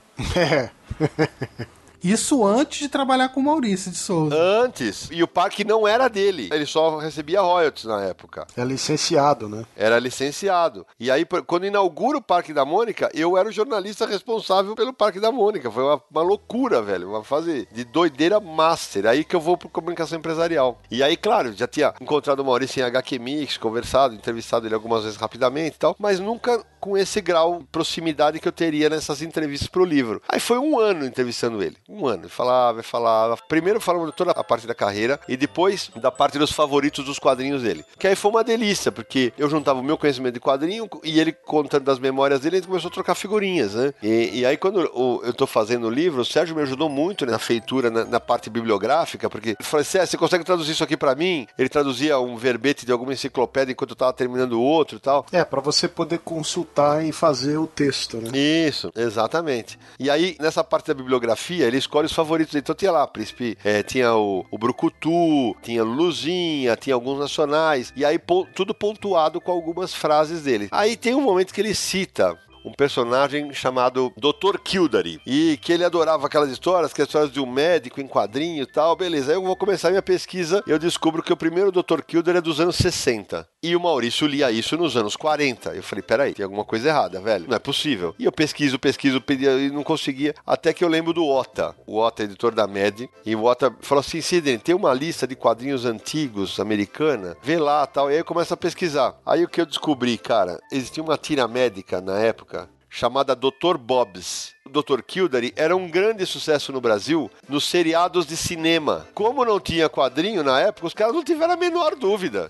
Botaram o Dr. Bob's chamando o Dr. Kildare e, e- e que se dane que o Dr. Bob's usava óculos, o Dr. Kildare não. E segue o jogo. E segue o jogo. Aí quando eu conto essa história pro Maurício, eu coloco no meu livro, tá Dr. Bob's entre aspas. E- eu conto a história pra ele e você acabou com a minha infância, Sidney. Aí ele começou a, a rir e tal, não sei o quê. Aí o livro sai em março de 2006 pela Globo. Eu tenho a honra de autografar com o Maurício na, na Bienal, né? É, na Bienal do Livro e tal. E aí eu tenho um lançamento na FINAC de Pinheiros, em que eu falo pro Maurício, falo, ó, vou fazer um lançamento mais pro público nerd agora, né? Tal. E ele fala que ele vai. Eu sempre conto essa história e adoro contar essa história. E falei, ah, você vai. Eu ele não ia, né? E ele foi. Aí quando ele aparece lá, tal, falou, ó, senhoras e senhores, Maurício de Souza acabou de chegar, tal, o pessoal quase cai a casa, né? Ele foi sem segurança, nada, tal. E aí algum fã meu perguntou como foi trabalhar comigo. E ele muito polido, muito educado, falou, ah, não, o Sidney é um grande pesquisador, papapá, é um querido, vá. e nós vamos fazer um monte de coisa juntos ainda. Aí eu olhei pra cara dele e falei, vamos, porque você não me contou nada. Isso é novidade pra mim. Como assim? Eu falei, que papinho de aranha é esse aí, né? E aí quando terminou é que ele me chama de lado, ali nos bastidores, e pergunta o que, que eu achava da MSP. Eu falei, ah, eu acho que é uma potência, né, cara? É, um, é o- a dona do mercado e tal. E ele me pergunta, você acha que cabe mais? Eu falei, eu acho que sim, acho que cabe muito mais. Ah, que eu tô pensando em criar uma área pra você criar produto pra mim. Aí eu até brinco nas minhas palestras, eu falei, Deus existe, né? Eu falei, pô, você tá brincando, né? Aí a gente ficou de namoro um tempo, né? Um bom tempo a gente ficou de namoro. Vai pra lá, vai pra cá. E, e o Maurício tem muito isso. Ele- hoje é o que eu sempre falo, ele é mais meu amigo do que meu chefe, né? Eu ad- adoro ele e acho que a recíproca é verdadeira. Ele testa a- as pessoas, assim. Tem um dia que eu tava aqui em casa, na época de Freela ainda, né? Toca o telefone na secretária dele. Sidney, você pode vir pra uma reunião agora aqui na MSP? Eu falei, claro. Isso era 2006, ele, segundo semestre, vai. E, cara, é, o Maurício já sabia que eu sou o jornalista responsável pelo Universal aqui, um nome muito forte, muito respeitado, né? Eu chego na reunião, cara, ele abre a porta, ele estava tratando da ida dele pra Panini. O pessoal da Panini, quando me viu, arregalou os olhos. E aí o Sidney falou assim: fiquem tranquilos, o Sidney tá aqui que ele vai vir trabalhar comigo. E eu, fiquem tranquilos, eu sei eu respeitar um off. Eu não misturo as coisas. Acho que eu nunca contei essa história. É, porque o pessoal da Panini ficou surpreso porque com medo que você soltasse no universo HQ isso, né? Claro. O Sidney vai vazar a história. E eu falei, não, não vazou a história. Tanto é que ninguém soube. Você já tinha contado essa história, acho que pra gente. Nunca em público. E aí meio que parecia um teste, né? E aí, claro, ele, ele descobriu que ele podia confiar em mim, né? Que eu não misturava as estações. Tanto é que é uma coisa nossa, vocês sabem, nada da MSP sai em primeira mão no universo HQ, aquelas coisas. É, e aí foi um, um teste que. Aí logo em outubro, no final de outubro, ele me chama. Eu lembro que eu tava em Fortaleza, na Praia do Futuro. Eu tava com o celular pobrezinho que eu tinha na época, aqueles bem. Tocou o telefone, era a Ivani, secretária do Maurício, falando que ele queria falar comigo. E falei, então, é, acho que chega de namoro, né? Vem aqui segunda-feira pra gente acertar o salário e você vai começar a trabalhar. E aí o resto é uma história que a gente tá escrevendo aí há 10 anos já. Aquela história, né, sabe, que o pessoal fala, a vida começa aos 40. Profissionalmente, é óbvio, vocês me conhecem há mais tempo do que isso, vocês sabem que é o meu melhor momento profissional, é essa fase, porque ele me deu a oportunidade de ser editor de quadrinhos, cara. Eu tive uma conversa com ele, falei, Maurício, ó, se for só pra editar os quadrinhos de linha, né, eu vou te agradecer, mas eu vou passar porque isso não vai representar desafio algum para mim. Aí ele falou: não, eu quero que você crie projetos. E aí, cara, foi legal porque no ano o Maurício não publicava livro, até por causa de uma contingência, que na época todos os livros eram, saíam pela Globo, né? E quando o Maurício vai pra Panini, ele, ele habilmente, o pessoal da MSP, destrincha. Então os livros podem ser feitos a partir de então com qualquer editora. É, é bom lembrar, você tá perto aí de completar 10 anos na MSP, né? É, mês que vem. Uma década já. O pessoal conhece muito as gráficos MSP. É, é. MSP 50. Tudo que sai pela Panini, mas a MSP publica por várias editoras. É, hoje, Samir, são 25 editoras com as quais eu trabalho. E você cuida de projetos para todas essas, né? Não é só. Eu edito todos os livros da MSP. Teve o ano passado, retrasado, eu editei 104 livros em um ano. Nossa. Desde livro pequenininho até um guia de educação financeira com a turma da Mônica. Infelizmente, todos com bastante sucesso. Cronologicamente, quando você começou essa fase, qual foi o primeiro trabalho? Na MSP, que eu lembro, É. os dois primeiros trabalhos foram que eu pude colocar pitada do Sidney Guzman, foi a coleção histórica Turma da Mônica e o Tiras Clássicas da Turma da Mônica. O Tiras republicava em ordem cronológica, né, todas as tiras do Maurício desde 1959 e a coleção histórica publicava desde o número 1 e acabou no número 50, né? É, vinha as edições separadas numa caixinha. Isso. A Mônica, Cebolinha, Cascão, Tigo Bento e Magali. E onde tinham as propagandas, eu colocava informações, curiosidades sobre a história, que juntava um pouco de resgate de material antigo com o meu trabalho jornalístico. Foram esses dois, né? É, E isso era um, basicamente matéria de republicação. Isso, é. Como veio a ideia da, da MSP 50? Que já é um perfil completamente diferente. Exatamente, porque aí é o seguinte, é, o MSP50 vem em 2009, né? Eu tava dois anos e meio lá já, e aí vale uma curiosidade, já eu soube disso depois de muito tempo. Antes de mim, duas outras pessoas passaram pela MSP mais ou menos para fazer o trabalho que eu fui chamado para fazer. É, vocês sabem que eu sou teimoso, né? Perseverante. E essas duas pessoas não duraram nada lá dentro. É, duraram pouquíssimo tempo. Depois que eu, eu tava lá, eu soube que havia um bolão de algumas pessoas bem maldosas que não estão mais na empresa, de quanto tempo eu duraria lá dentro. Parece que o máximo era um ano. Desconfio que ela perdeu a aposta. Aí eu começo a editar livro, livro, livro, livro, livro, livro, livro. E o Maurício passa a ter mais e mais confiança no meu trabalho, porque ele sabe que eu domino a linguagem da turma da Mônica e que eu ia preservar a identidade dos personagens dele em todos os tipos de trabalho, né? Afinal, 104 livros, pô, fazendo livro pra tudo que é lado, tem hora que eu tenho que virar a chave. E aí o Maurício faria 50 anos de carreira em 2009. Me veio a ideia de, falei, pô, vou tentar um negócio diferente, porque o Maurício sempre fazia aquelas edições comemorativas. O Maurício, 30 anos, saiu pela Globo, eu tenho autografado, tudo. Na época era, tava começando na Globo. E eram edições dos próprios trabalhos do Maurício, tipo um almanac, uma versão mais luxo, né? Aí eu cheguei pra ele e fui lá, eu adoro contar essa história, já contei N vezes e acho que eu vou contar mais um milhão de vezes com o mesmo prazer, com o mesmo brilho nos olhos. Que eu vou pra sala dele e falo, Maurício, tive uma ideia. Eu queria fazer, em vez de uma auto-homenagem, eu queria que o mercado te homenageasse. Vários artistas do Brasil inteiro pra desenhar os teus personagens no estilo deles. É, porque esse álbum comemora os 50 anos da MSP. Os 50 anos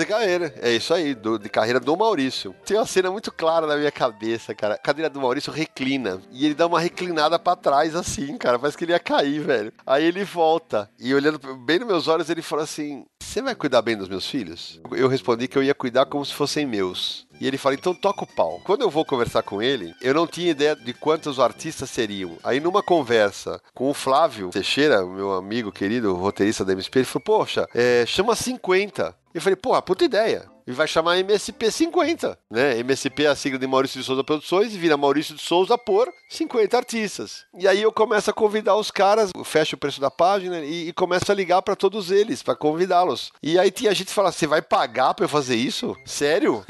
Porque, cara, todo mundo queria fazer um personagem do Maurício e no traço dele. E o pessoal, você vai me pagar? Eu falei, claro que eu vou pagar. Lógico, vai ficar do caralho, vamos nessa. O pessoal começa a mandar e uma, a sala, do, pra quem eu já falei isso algumas vezes, mas a minha sala é praticamente do lado da sala do Maurício. E ele passava pela minha sala. Aí começaram a chegar as primeiras amostras. Falei, Maurício, vem, vem, vem, vem, vem. Aí pra quem tiver o MSP 50 de 2009 na mão, a primeira vez que ele viu uma página foi um penadinho do Samuel Casal, todo em preto e branco, uma história linda. Ele bateu o olho e falou assim: Meu Deus! Aí eu comecei a mostrar as outras artes que tinham chegado. E aí o Maurício me faz uma pergunta assim: Onde esses caras estavam? E aí, é claro, junta o meu trabalho de editor lá com o conhecimento que é adquirido nesse tempo todo do universo HQ de mercado. Porque em algum momento da minha vida, a gente tinha, eu tinha divulgado esse cara do universo HQ. Eu conhecia todos. E vocês sabem que eu leio o quadrinho pra cacete. E aí eu falei, eu, ah, então, esses caras estão aí e tal, tirando, claro, o Laerto, o Angeli, o Giraldo, o Baio Moon, que já estavam na. O Ivan Reis, que estão no livro. Esses caras sim, já eram estrelas de mercado. É, mas a maioria dos 50, dos primeiros, eu falei, eles trabalhavam para públicos de no máximo mil exemplares. É, são diversos autores independentes que publicavam seu Sim. próprio material e tal. É. Foi a primeira vez que o Brasil ouviu falar de Vitor Cafage. Ah, ok, quem acompanhava o Penny Parker já conhecia tal, mas no impresso foi a primeira vez. E aí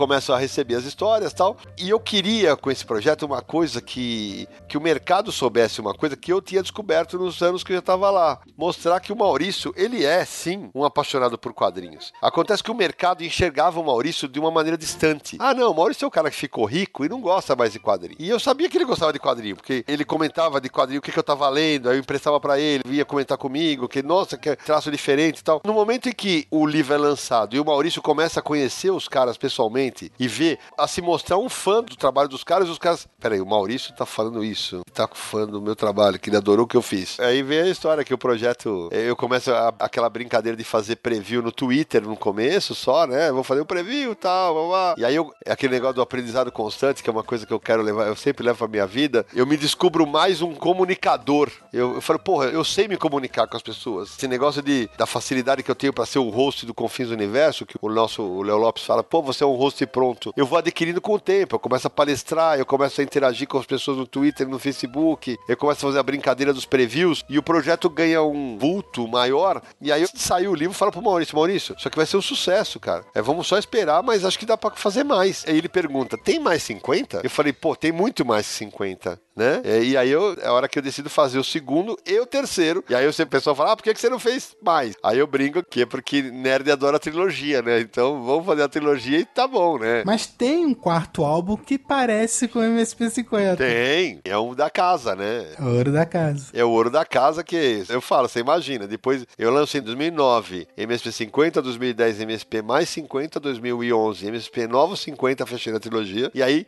eu botei 150 autores do mercado na maior vitrine do quadrinho nacional. E por isso eu vou agradecer sempre ao Maurício, velho. Porque assim, evidentemente ele me paga pra levar dinheiro pra ele. Mas ele me permitiu com esse projeto é, ajudar o mercado de quadrinho nacional. Porque muita gente passou a ser mais vista pelas outras editoras depois de estar nesse álbum. Eu vi grandes editoras entrarem em 2011 no stand e falaram: comprem os três, porque esse daqui nós vamos escolher quadrinistas para os nossos projetos. Não, eu nego, eu tenho um puto orgulho de quando eu vejo uma edição independente e o cara coloca: participei do MSP tal. E aí, cara, começa esse negócio de não foi proposital. Os MSP 50 ajudam a mudar a imagem do mercado dos autores em relação ao Maurício. O Maurício volta a ser respeitado como o mestre dos quadrinhos que ele efetivamente é. O único cara que foi milionário fazendo quadrinhos e que acho que merece o respeito por isso. E ao mesmo tempo as pessoas passam a abrir os olhos e falam, poxa, a MSP, ela voltou a ser para quem cresceu também. E aí começa, quando eu falo do ouro da casa, Samir, eu imagina você fazer três livros com 150 autores e aí você passa numa empresa que tem 100 desenhistas, pelo menos, os caras olhavam pra mim e falavam, filha da puta, Lazareto, vou te quebrar na porrada.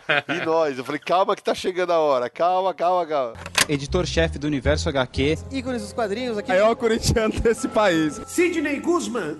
É curioso uma coisa que você falou aí, que a Turma da Mônica também é pra quem cresceu. Porque até então, Turma da Mônica era só pra criança mesmo. É. Essas são as histórias infantis, revista mensal, aquele tipo de coisa. Mas assim, todo mundo que cresceu leu Maurício em algum momento da vida. Leu. E depois deixa de ler porque, enfim, é, ficou mais maduro, aquelas histórias infantis já não atraem tanto, compra pra filha, esse tipo de coisa e tal. Mas aí eles viram um material que ressonava com eles mesmo. Podiam ler novamente. E esse foi justamente o meu apelo ao vender o projeto MSP50 pro Maurício. Porque eu falava pra ele, Maurício, o adulto, ele continua lendo o gibizinho da Turma da Mônica, que ele compra pro filho, tipo, quando ele vai no dentista e tal. Mas ele sabe, é, é aquele momento de, ah, vou fazer uma volta pra infância, né? Eu falei, mas os teus personagens são ícones de cultura pop, cara.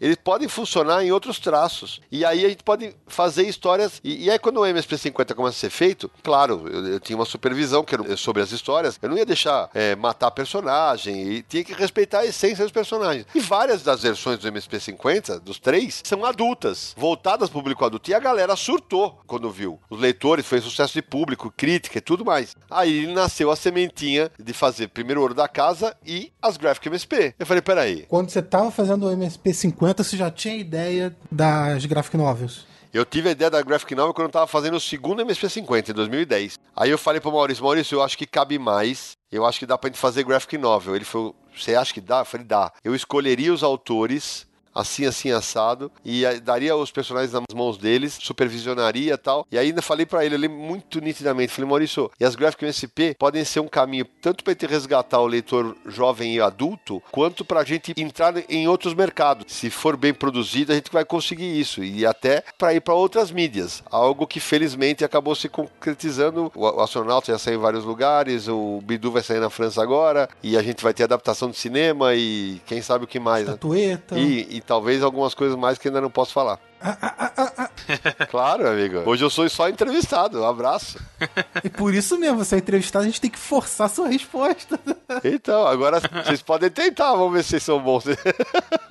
Como é que era na MSP50? O autor que você escolhia, ele tinha liberdade para criar a história que quisesse dentro dessas diretrizes? Ou você dava alguma indicação de história que estava querendo? Não, no, no MSP50 o autor escolheu o que ele quisesse. Personagem também. É, você escolhe o personagem que você quiser, era de uma a cinco páginas, você podia fazer. O que é, é aquele negócio de novo do aprendizado constante, né? O que depois eu, eu viria a me ferrar, né? Porque, eu- ah, eu quero fazer três, eu quero fazer duas, eu quero fazer cinco. Na hora de montar o espelho, O espelho. que é, o Samir já sabe o que é, que é um diagrama onde você coloca todas as, na ordem que vai sair no álbum. É, eu tinha que, é, pô, essa história tem uma página dupla, então ela tem que começar antes. É, foi um quebra-cabeça, mas delicioso pra aprender a edição de quadrinhos em si. Mas aí o que aconteceu é o seguinte, era muito curioso. Você chegou a pedir algum autor para aumentar uma página, diminuir uma? algum- Não, eu não cheguei a pedir isso, mas já no segundo álbum, é no segundo ou no terceiro, não vou lembrar agora. Teve autor que. Porque o tanto que os autores escolhiam o astronauta, velho. Tem muito astronauta. Pode olhar, tem muita história do astronauta nos MSP50. Aí teve um que eu falei, puta, velho, eu já tô muito astronauta, dá pra você trocar? E falar, ah, não, beleza, escolho outro. Porque tinha muito. E é claro, isso já me despertou uma luzinha. Eu falei, peraí. Não é à toa que é o primeiro da linha gráfica MSP. Exato. E aí o que rolava é assim: o máximo que eu cheguei a conversar com o autor é: puta, não, isso aqui, matar personagem não rola, não dá, não, isso aqui não vai virar tal. Teve gente que quis matar personagem. Podia escolher o Horácio? Podia ter histórias do Horácio. Tem, né? Tá. O o Rogério Coelho fez o Horácio, Rafael Salimena fez o Horácio. É verdade. Tem várias histórias do Horácio, só que aí eu acho que o Horácio intimidava Naranjão. É, que tem essa história do Maurício com o Horácio, né? Que é aquela Isso. coisa que é a personalidade dele, o dinossauro, né? Acho que acabava intimidando um pouco os autores. O astronauta, o pessoal, pô, por ser algo mais próximo do adulto, né? O pessoal podia soltar mais o braço. Leva bem pra ficção científica, então Isso. tem vários campos que você pode atuar. Mas existe a possibilidade de uma gráfica MSP do Horácio? Ah, olha, é assim, o Maurício, quando começou o projeto, ele me pediu, deixa o Horácio quietinho, vai, deixa ele ir um pouquinho. Eu falei, eu entendi, é, é é negócio do apego e tal, mas eu sou insistente, né, e assim, eu tô tentando, vamos ver, quem sabe Maurício, é, com sucesso. Ele tá muito feliz com o projeto das graphics, porque as graphics estão, além delas estarem abrindo um público novo pra MSP, é, de trazer muita gente nova, e é curioso de falar isso, gente, pra nós somos leitores de quadrinhos. Tem muito, mas é, não é, mas é muito leitor das graphic MSP que nunca tinha lido uma graphic novel na vida. Por quê? O único quadrinho que ele tinha lido na vida era Maurício de Souza. Ah, mas isso faz bastante sentido até. E ele voltou agora, e agora ele tá descobrindo o que é quadrinho, quadrinho adulto. Então, eu sei que tem detratores do meu trabalho, ge- os caras que já acham que a graphic não ajuda o mercado independente, acho uma bobagem. Porque o que tem de gente que tá descobrindo artista nacional por causa das graphics e tá indo atrás de outros trabalhos, a gente passou a ter quadrinho nacional na banca. Ah, mas é pelo Maurício. Cara, foi o caminho que a gente encontrou. Esse é pelo Maurício, mas o Vitor Cafage e o Danilo Beirute já publicaram material próprio pela Panini. Pela Panini. E vai ter outros autores. Tem Então. autores que, o ano passado, a Tambor publicou, junto com a Jupatil, o Pétalas do Gustavo Borges. É uma realidade que começou a ser mudada. E assim, com as graphics, assim, tá trazendo de volta. O que eu mais ouço, com muita alegria, Samir, é assim: pô, você me fez voltar a ler quadrinhos da Turma da Mônica depois de 20 ou 30 anos. Ou você me fez voltar a ler quadrinhos. O cara parou de ler quadrinhos. E agora ele tá descobrindo pra ele uma coisa nova. E é até por esse motivo que as gráficas são vendidas com dois acabamentos diferentes, né? Capa dura e capa cartonada. É, e isso foi um pedido meu pra Panini, porque os MSP50 foram um sucesso, e apesar de terem capa dura e capa cartonada, eles eram vendidos em livraria. E eu sentia que, pô, esse é um material que tem que chegar na banca. Tem que chegar na banca para que mais gente tenha acesso. E aí, pô, é muito legal. Criou essa febre do pessoal querer autógrafo, né? Ah, isso é uma loucura, velho. Já coleciona, pega todos, capa dura, com autógrafo, vai. É, é lindo isso. No fundo, no fundo, é aquele mercado europeu, né? Tem aquela carinha, o selo, não tem? Que é, um, Sim. que é uma coisa que a gente, leitor de longa data, sabe que é um maravilhoso É. esse mercado europeu. Histórias fechadas de qualidade, né? Eu lembro de uma sacanagem na hora que eu fiz quando a gente lançou a primeira Graphic MSP em 2012, o astronauta magnetário Dani Beruti. A gente tava numa palestra na Fast Comics em São Paulo. Alguém que já tinha lido empolgadaço falou assim: Vocês vão fazer uma revista mensal? Vocês vão fazer isso aqui mensal? Porque o Maurício também tava empolgado. Vamos fazer. É, não sei o que. Aí o Maurício falou assim pra mim: Vamos fazer a Marvel brasileira. Aí eu brinquei com ele. Falei: Não, Maurício, não vamos fazer quadrinho mensal ruim. Aí todo mundo caiu na gargalhada. Eu falei: Não, tô brincando. É claro que a maioria é ruim, mas tem coisa boa. Eu pretendo me aproximar mais do mercado europeu. Chegou no modelo que eu queria: quatro graphics MSP por ano. É, desde o ano passado é assim, esse ano eu vou repetir. A gente vai lançar quatro por ano. Vamos fazer, espalhar o trabalho dos autores pelo ano todo. No final desse ano já vão ser 14 graphics lançadas, né, desde 2012 É bastante, 14 volumes. dá um espectro do trabalho e fala, putz, cara, quanta coisa já mudou nesse período, cara. Eu lembro direitinho, em 2012, na Bienal de São Paulo, do livro, não existia Graphic MSP. Em 2014, eram cinco e tinham 300 pessoas na fila pra pegar autógrafo dos caras, velho. As pessoas passaram a saber quem era o Chico, quem era o Beruti, quem eram os irmãos Cafage, quem era o Damasceno e o Garrocho, quem era o Gustavo Duarte. Isso pra mim foi maravilhoso, tem sido maravilhoso. E eu acho que aqui a gente podia pontuar algo que é muito importante, né? Que é o- você fala com profundidade dos seus workshops, né? Que é onde você Aham. realmente passou a exercer o papel de editor de quadrinhos. Ah, co- com absoluta certeza. Foi ali que eu passo a ser editor mesmo, porque sentar, conversar do roteiro, apontar po- problemas de continuidade de desenho, estudar, eh, sentar com o autor junto para fazer a capa, direcionar caminho, isso aqui sim, isso aqui não. E dá muito problema, né? Eu, eu vou te falar que nas Graphic MSP, Sé, eu tive menos problemas do que eu achava que eu teria. Porque assim, os autores, até por já terem lido as anteriores, eles passaram a sacar. Falaram, peraí, eu tenho que jogar com a regra que o Sidney joga. Então, aí vem o meu lado de editor. Evidentemente, eu escolho pro projeto gente que eu sei que gosta dos personagens do Maurício. Não tem sentido chamar alguém que não gosta, ah, só pela grana e tal, não vale a pena. Então aí o cara já chega no projeto, você sabe, pô, eu gosto disso aqui, eu tô de olho nisso aqui, eu vou fazer um negócio que agrade aos leitores, a mim e a própria MSP. E aí, o lance da edição em si, outro dia teve um autor que, quase que eu revelo agora, é, teve um autor que vai ser anunciado Quase não, revela.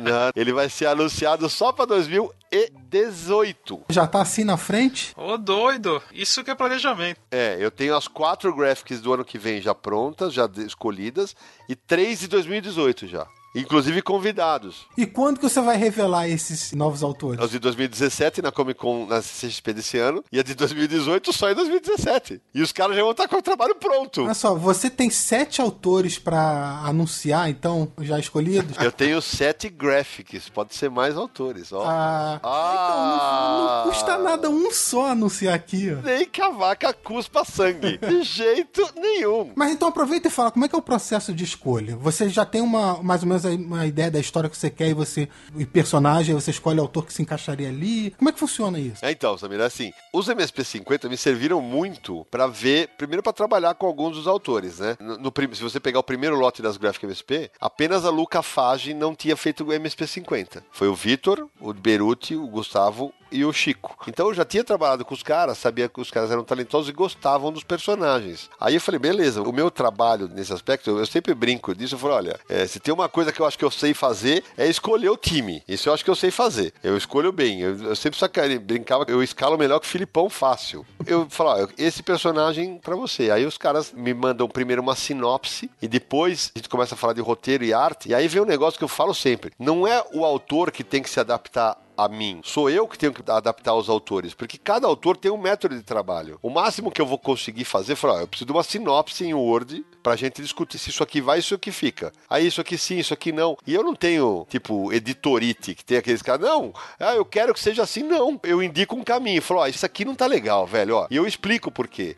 Por que, isso aqui não tá legal e tal? E aí os caras me sugerem informações. Por exemplo, eu sempre falo isso em todas as 12 Graphic MSP, em todas. Tem alguma coisa que os leitores leram e que foi uma sugestão minha, mas o leitor não vai saber nunca. Eu ia iniciar essa discussão no podcast que a gente gravou com o JP, que ele falou: ah, não, se você bota o dedo lá, você tem que ter o teu crédito. Eu discordo. É, porque você tá na função editorial, né? Eu tô ali pra ser um facilitador. É como num romance. Às vezes o cara escreve um romance e o editor vai lá e fala assim: olha, É esse capítulo aqui tá confuso, esse personagem aqui você abandonou. Isso. E você rejunta o fio da meada ali, trabalha e tal. Quer dizer, a função, a função editorial mesmo. Exato. E aí é que eu falo, nesse ponto, o trabalho do editor aí tem que ser invisível. Ele tem que ser, é, ah, mas tem coisa que é revelada. Sim, tem coisa que é revelada que os autores sabem. O, o Garrocho revelou que tinha pedido para as onomatopeias do Bidu serem em português. Então tá lá, Tabef. Eu não ia falar isso. Ele, pô, adorei, foi uma dica do Sidão tal. Tem coisas, por exemplo, algumas das graphics tem uma pauta. A graphic da, da, da Mônica, a, e a Bianca fala isso nas entrevistas, tudo. A Mônica Força, a Bianca Pinheiro fez agora, ela teve uma pauta. Eu falei, ó, Bianca,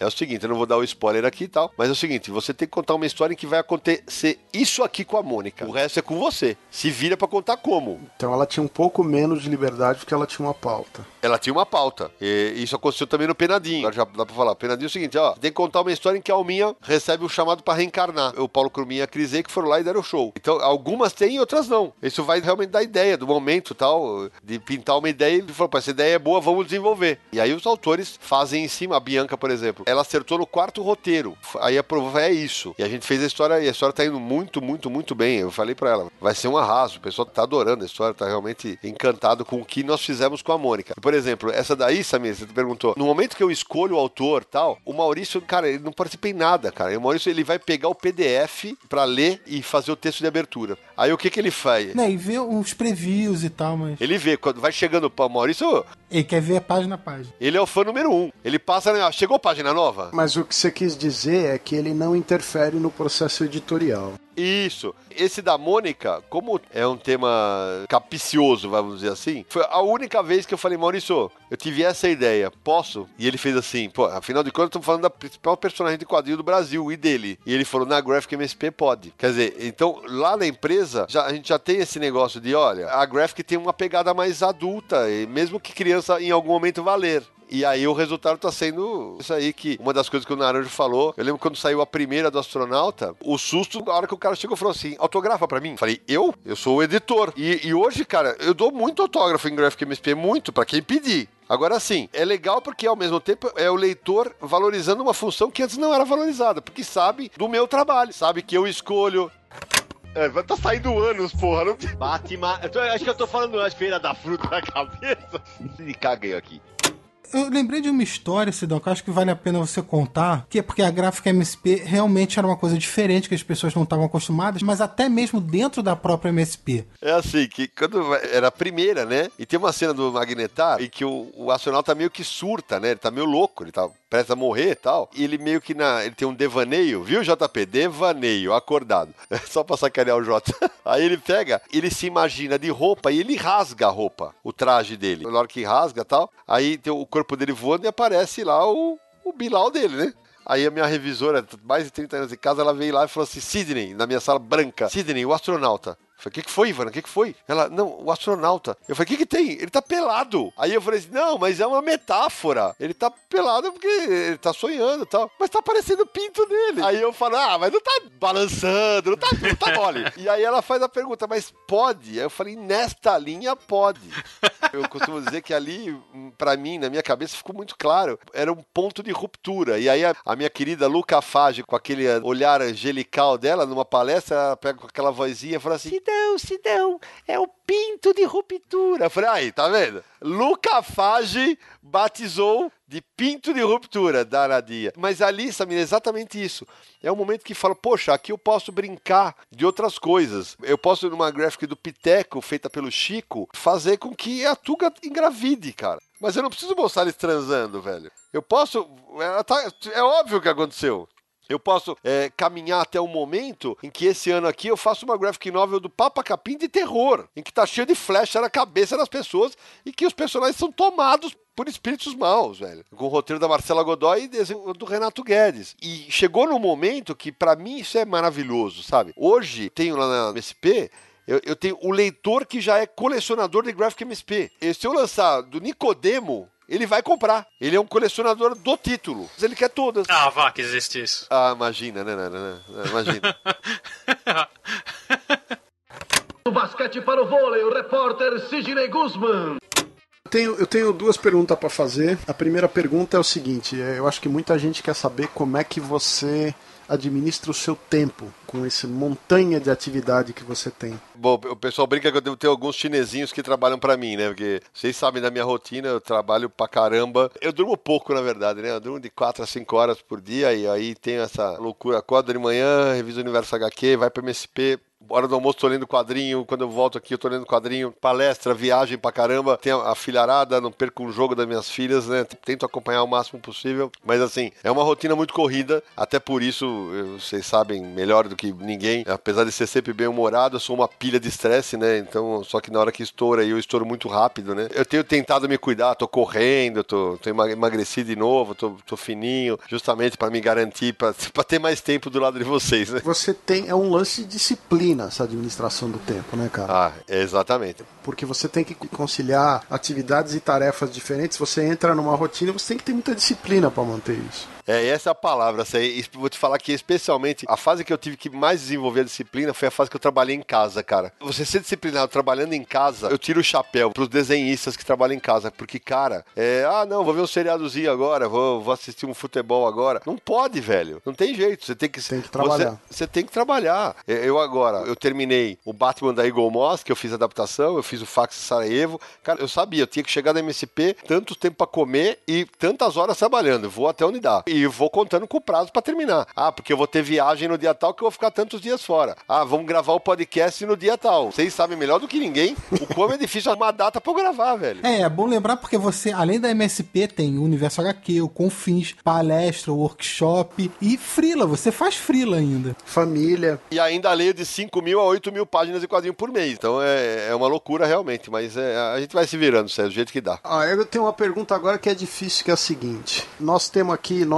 quatro, no site, nós estamos comemorando 16 anos. É, quase 17 já. O Confins está comemorando um ano. Eu e você, como amigos, nós estamos aí desde a década de 90. A minha pergunta é a seguinte: é, como é que você enxerga os seus três parceiros? Ah, meu. É... Essa época toda, essa idade toda aí. Falo isso pra vocês e agora todo mundo vai ouvir. Pra mim, vocês são os três irmãos que eu ganhei, mais o Ramone, né? Que também, que é outro irmão querido, que a internet acabou me dando e vi, a gente viu o Ramone duas vezes na vida. Eu vi o Ramone, né? Uma vez em São Paulo e uma vez em Maceió. Vocês são caras que, aquele negócio. Eu sempre falo que o Universo HQ é o meu quarto filho, né? É, é o meu quarto filho foi parido junto com vocês. Então, assim. É o casamento paralelo, né? A gente já conversou sobre isso. A gente, os ouvintes podem não saber, mas é óbvio que a gente também passa por crises, a gente tá desanimado com o site, não sei o que, sempre tem um dando apoio pro outro. Dá umas brigas. Claro, o Samir chegou a sair, aí quando ele quis voltar, eu lembro dele, será que, eu, que ele ia ser bem aceito? Claro que ia ser, ele é nosso amigo, cara, é um cara que a gente gosta muito. O que mais me orgulho desse tempo todo é ver o tanto que vocês melhoraram em texto, velho. vocês melhoraram muito no texto. Né? São anos e anos sendo xingado para melhorar. Não, não é no xingo. Tem que fazer uma confissão aqui, que o meu português está difícil agora, porque e, e mistura francês, é, inglês ué. e português todo santo dia, cara, chega uma hora que complica. É, exatamente. o meu português tá embananando. De vez em quando rola umas broncas. Semana passada mesmo, pô, nada, não sei quando, Samira, aconteceu isso, fica de olho na revisão. Porque foi uma semana que eu não podia revisar nem o Ramone, então aí passou um errinho e aí eu vou lá e conserto online, claro. Mas é, é, é muito nítido ver a evolução de todos nós, né? Acho que a gente evoluiu não só em relação ao conhecimento de quadrinhos, mas em relação, com, em relação à amizade como pessoa, como profissional. Todo mundo evoluiu muito, né? Editor-chefe do Universo HQ. Ícones dos quadrinhos aqui. Maior corintiano desse país. Sidney Guzman. Quais eram as suas impressões da MSP antes de você começar a trabalhar lá? É, e como você vê o estúdio hoje? Olha, Samir, eu vou falar exatamente o que eu falei pro Maurício quando ele me contratou. Falei, ó, a MSP é a dona do mercado, evidentemente, eu, ninguém vende mais quadrinho que ele no Brasil e talvez no, do lado da América aqui, do lado da América Latina, ninguém vendia mais do que ele. É, mas eu sentia que a MSP estava muito focada em quadrinhos. Aí eu falava, poxa, você, Maurício não tinha presença em livro, cara. No ano que eu entrei, e eu não editei nenhum livro, porque eu cheguei nos últimos dois meses, a MSP lançou dois livros. Dois. E aí, claro, tinha o impedimento do contrato, que tudo era com a Globo, depois com a saída pra Panini, teve essa divisão, e são 25 editoras, como eu já falei. E aí, pô, aí 104 livros um ano, esse ano na Bienal a gente lançou acho que 12, mas catataus grandes, né? E assim, o que eu sentia é que cabia mais é que o Maurício tinha potencial para mais. E aí, a hora que o momento que a MSP começa a ir para os livros, as editoras descobrem: uau, a gente vende livro pra caramba com a turma da Mônica, basta que o livro seja adequado, né? E a gente começa a ampliar, ampliar, ampliar. A gente já vendeu, sem brincadeira, nos últimos 4, 5 anos, a gente vendeu na casa de milhões de livros e altos, sem governo. Então aí o Maurício outro dia falou: Ah, eu quero vender em livro que eu vendo em gibi. Eu falei: Ah, você quer me ferrar? Você quer que eu fique com cabelo branco ou careca? Calma, né? Cabelo branco já, já tá já, tá ficando. Já tem mais branco do que preto, muito mais. Uma coisa que, da qual eu me orgulho muito é que quando começa o MSP50, ele entendeu que aquilo ia ser uma expansão de mercado para ele. Uma frase que ele me fala, que da qual eu me orgulho muito, que ele fala assim: eu perguntei para ele, mas Maurício, como é que ninguém pensou nisso antes, cara, do MSP50, cara? E ele falou assim que tinha que ser eu. E eu falei, não, por quê? Não. Eu falei, Sidney, primeiro que a ideia foi sua mesmo, e segundo, porque você chegou na MSP no momento em que todo mundo que você chamou te respeita muito. Se você tiver que pedir uma mudança numa história, eles vão entender porque é um cara que entende de quadrinho mesmo, que gosta muito de quadrinho. E essa coisa de todo mundo te respeita, na sua opinião, é, isso aí é resultado do quê? Porque você está falando de uma projeção editorial que aconteceu antes de você publicar o MSP 50. Eu acredito isso ao trabalho no Universo HQ. Porque, claro, eu escrevi para um monte de lugar, teve matéria para tudo que é canto e tal. Mas no Universo HQ, a gente, eu digo a gente, fomos nós, né? A gente divulgou todo mundo, todos esses caras, né? Em algum momento. E os caras vêm nas nossas análises, nas brigas que a gente entra na internet, inclusive para defender colaborador nosso e tal. É que a gente entende o riscado, que a gente não tá. A gente arrumou umas brigas em função de questões, às vezes, morais, éticas, né? Mas, claro, sem dúvida, a gente não abre mão, cara. A gente não abre mão. Da questão ética, a gente não vai abrir mão nunca. E assim, isso eu acredito especialmente ao trabalho que a gente tem no Universal HQ. E ao mesmo tempo, isso eu acho foda, muito legal. Porque, veja só, o MSP 50, o primeiro é 2009. Dois anos depois, a gente tava lançando goggles da Turma da Mônica com os personagens, entre aspas, descaracterizados. Logo depois, em 2013, tem a Mônica Parede, para comemorar os 50 anos. E o Maurício um dia virou para mim e falou assim: É, assim, você sabe que a Mônica Parede existe por sua causa, né? Eu falei: Você tá louco, nada a ver. A Mônica Parede é um projeto lindo, né? Os artistas plásticos vão pintar. Ele falou: Não, mas é que lá atrás você provou para minha empresa que a Mônica, os personagens podem funcionar em outros traços. O que eu vejo de mudança, Samir, é que a empresa se abriu pro mercado. Hoje a gente tem a Mônica Toy, a gente tem Mônica Pixel. A Mônica Toy chegou com o Bruno Honda, que é um parceiro lá, um parceiraço lá, chegou lá com esse projeto. E o dia que ele veio falar comigo, ele falou: Pô, isso aqui veio muito inspirado pelo MSP 50. Então, quer dizer, foi tudo uma, uma grande engrenagem que foi mudando e a empresa passou a mudar. E uma coisa legal é que as linguagens, as experimentações gráficas que eh, começam no MSP 50 passaram a ser adotadas, inclusive, nos produtos de linha. Esse ano eu lancei um livro pela Melhoramentos que é, é Ulisses, a Odisseia, é em cordel e é com traço da turma da Mônica Jovem, mas muito mais solto. A gente, a gente tá começando a experimentar nas próprias revistas de linha brincadeiras como, por exemplo, tem uma história do Bidu agora, é que vai sair, ou já saiu, agora tem que ver no cronograma, porque eu, eu virei um personagem, né? Eu virei o Sidocão, o cachorro editor, né? E eu pego o Bidu e resolvo que eu vou fazer graphic novels do Bidu. Todas as graphic novels são as graphics que eu lancei adaptadas pro universo do Bidu. Quer dizer, começou a haver uma intersecção entre os públicos. Entre... Metalinguagem. Exatamente. Que é muito bom. E é uma prova de que a empresa mudou e eu fico muito orgulhoso de ter participado desse processo. E outra coisa acho que te ajudou bastante é seu olhar clínico, né? Porque eu nunca vou me esquecer o dia que você mostrou uma edição do Slane, que saiu pela Pandora Books. Foi em 2000. Você fala, olha isso aqui. The Hornet God. O cara tá aproximando a espada da perna dele. Outro quadrinho ele machucou a perna que tá no fundo. Como é que eu conseguiu fazer isso? Eu falei, Jesus, como o cara viu isso? Eu falava com o Roger Cruz, a gente voltou junto. Ele falou assim: não, eu nunca vi um cara pra pegar continuidade igual você pega. E eu fico muito de olho nisso. Vocês voltaram junto da Bienal de Curitiba? Voltamos. O Samir fez o meu workshop de edição de quadrinhos. Ele viu que tem vários momentos que eu mostro erros de continuidade. Tem o lance da continuidade e também da narrativa. Eu sou muito chato, porque eu leio quadrinho há muito tempo e eu já falei isso pra vocês, eu não consigo hoje, hoje, há muitos anos, eu não consigo ler nada na minha cabeça em que eu não edite o texto automaticamente. Automaticamente lendo o quadrinho e editando na minha cabeça. Texto, narrativa, cronologia e tal. E imagem. É impossível você ler desligado da função profissional. É, eu não consigo. E assim, puta, aqui tem pronome pessoal demais. Eu vou, na minha cabeça, eu vou tirando. Muita repetição. Exatamente. É, eu lembro que tava com o Sidney outro- num evento, acho que foi no FIC do ano passado, aí tava mostrando um quadrinho, aí falando. Olha só como é que desenharam a personagem. Tá correndo e o braço que tá na frente tá errado, tinha que ser o outro. Fica pegando todos esses detalhes. É, exato. Agora, Sidão, como eu não posso desistir, fazer minha última tentativa, né? Lá vai. Quais as novidades que vem por aí, né? Hã? O quê? É o cara de pau. As novidades. Você lançou de quadrinho, esse ano eu lancei o da Mônica Força, vai sair a próxima graphic novel do Bidu. Agora vocês vão se fuder, porque eu vou falar pra vocês o nome da próxima graphic do Bidu, vocês não vão poder soltar, mas eu vou soltar nas redes sociais antes. Tome, porque o programa só vai no ar daqui a alguns dias. Tome! Mas olha só, em primeira mão.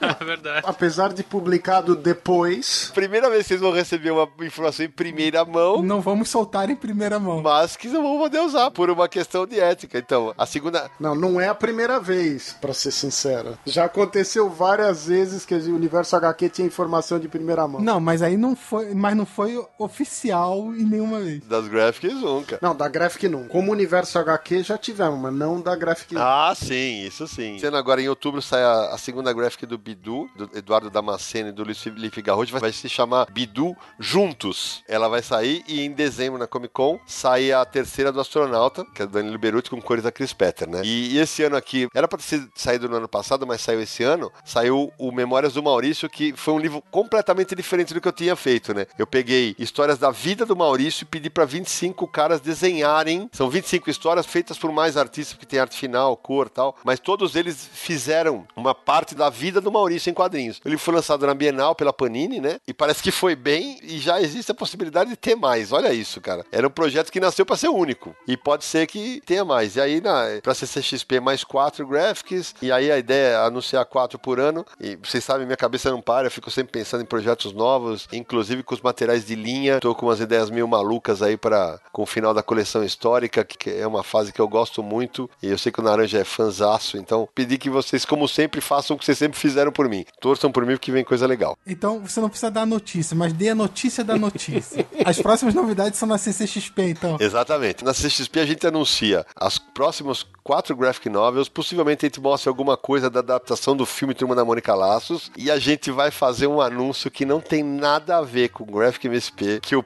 povo vai surtar. Ai, meu Deus do céu. Ó, Não consegui tirar nada, pô. A próxima gravação vai ter que ser é, todo mundo pessoalmente com alguém pra hipnotizar o Sidney. que aí fala, vai poder falar as coisas. Eu já tô me vendo sentado na fila da CCXP do painel, velho. Já tô lá esperando pra, pra entrar no, no auditório lotado. Eu prometo aos amigos que vai ser muito divertido, velho. Então, Sidão, já que eu não consegui tirar nenhuma notícia de você, uma última pergunta. Você tá completando 50 anos, se especializou em quadrinhos, trabalha aí há anos com, com essa mídia. Qual a análise que você faz da sua carreira nesse tempo todo? Tem algo que você se arrependa? Tem momentos que você pensou em desistir? Qual a análise que você faz disso? Ah, caralho, essa minha é uma boa pergunta, porque ainda bem que não tem câmera, porque nesse momento eu tô absolutamente arrepiado. É uma história difícil, sabe, de analisar, porque os quadrinhos sempre foram a minha paixão desde moleque, e a partir do momento que eles começam a ser é, o meu ganha-pão, eu começo a escrever sobre quadrinhos e eu descubro que, puta, cara, como eu amo trabalhar com essa mídia, né? E aí vem a fase que eu saio da Globo, e aí, porra, o que que paga bem? Eu tava pra casar, né? Comunicação empresarial. Ah, vou fazer comunicação empresarial. Cara, eu não conseguia ficar longe de quadrinho, cara. Eu não conseguia. Eu, precisava continuar escrevendo sobre quadrinhos. Eu tinha, era aquele negócio de fazer parte de mim, né? E, e cada vez que eu penso que foi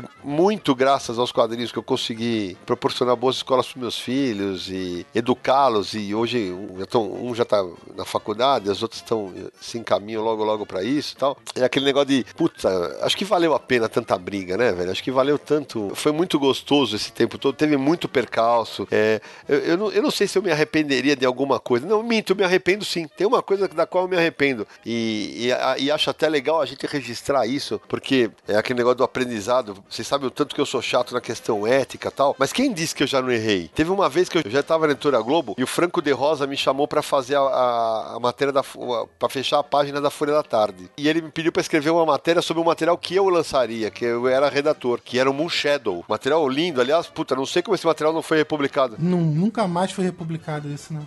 Do JM de Mattes e desenho do John J. Mutt. Maravilhosa essa obra. Era chegar na redação e escrever. E eu tive que escrever sobre Moon Shadow. E eu lembro que o Marcelo Alencar, na época, falou: pô, não foi legal, Sidão. Ele tava na abril. Eu falei: pô, ele tem razão, velho. Eu assinar um texto sobre algo que sairia o meu nome no expediente não foi bacana. Dessa eu me arrependo. Agora, de resto, velho, acho que eu não me arrependo nem das brigas que eu arrumei nesse mercado, das encrencas, porque foi sempre em prol dos quadrinhos e em prol de defender as coisas que a gente acredita. Bom, então imitando o Sidão, próximo bloco, a parte que os nossos ouvintes mais gostam, as indicações de leitura.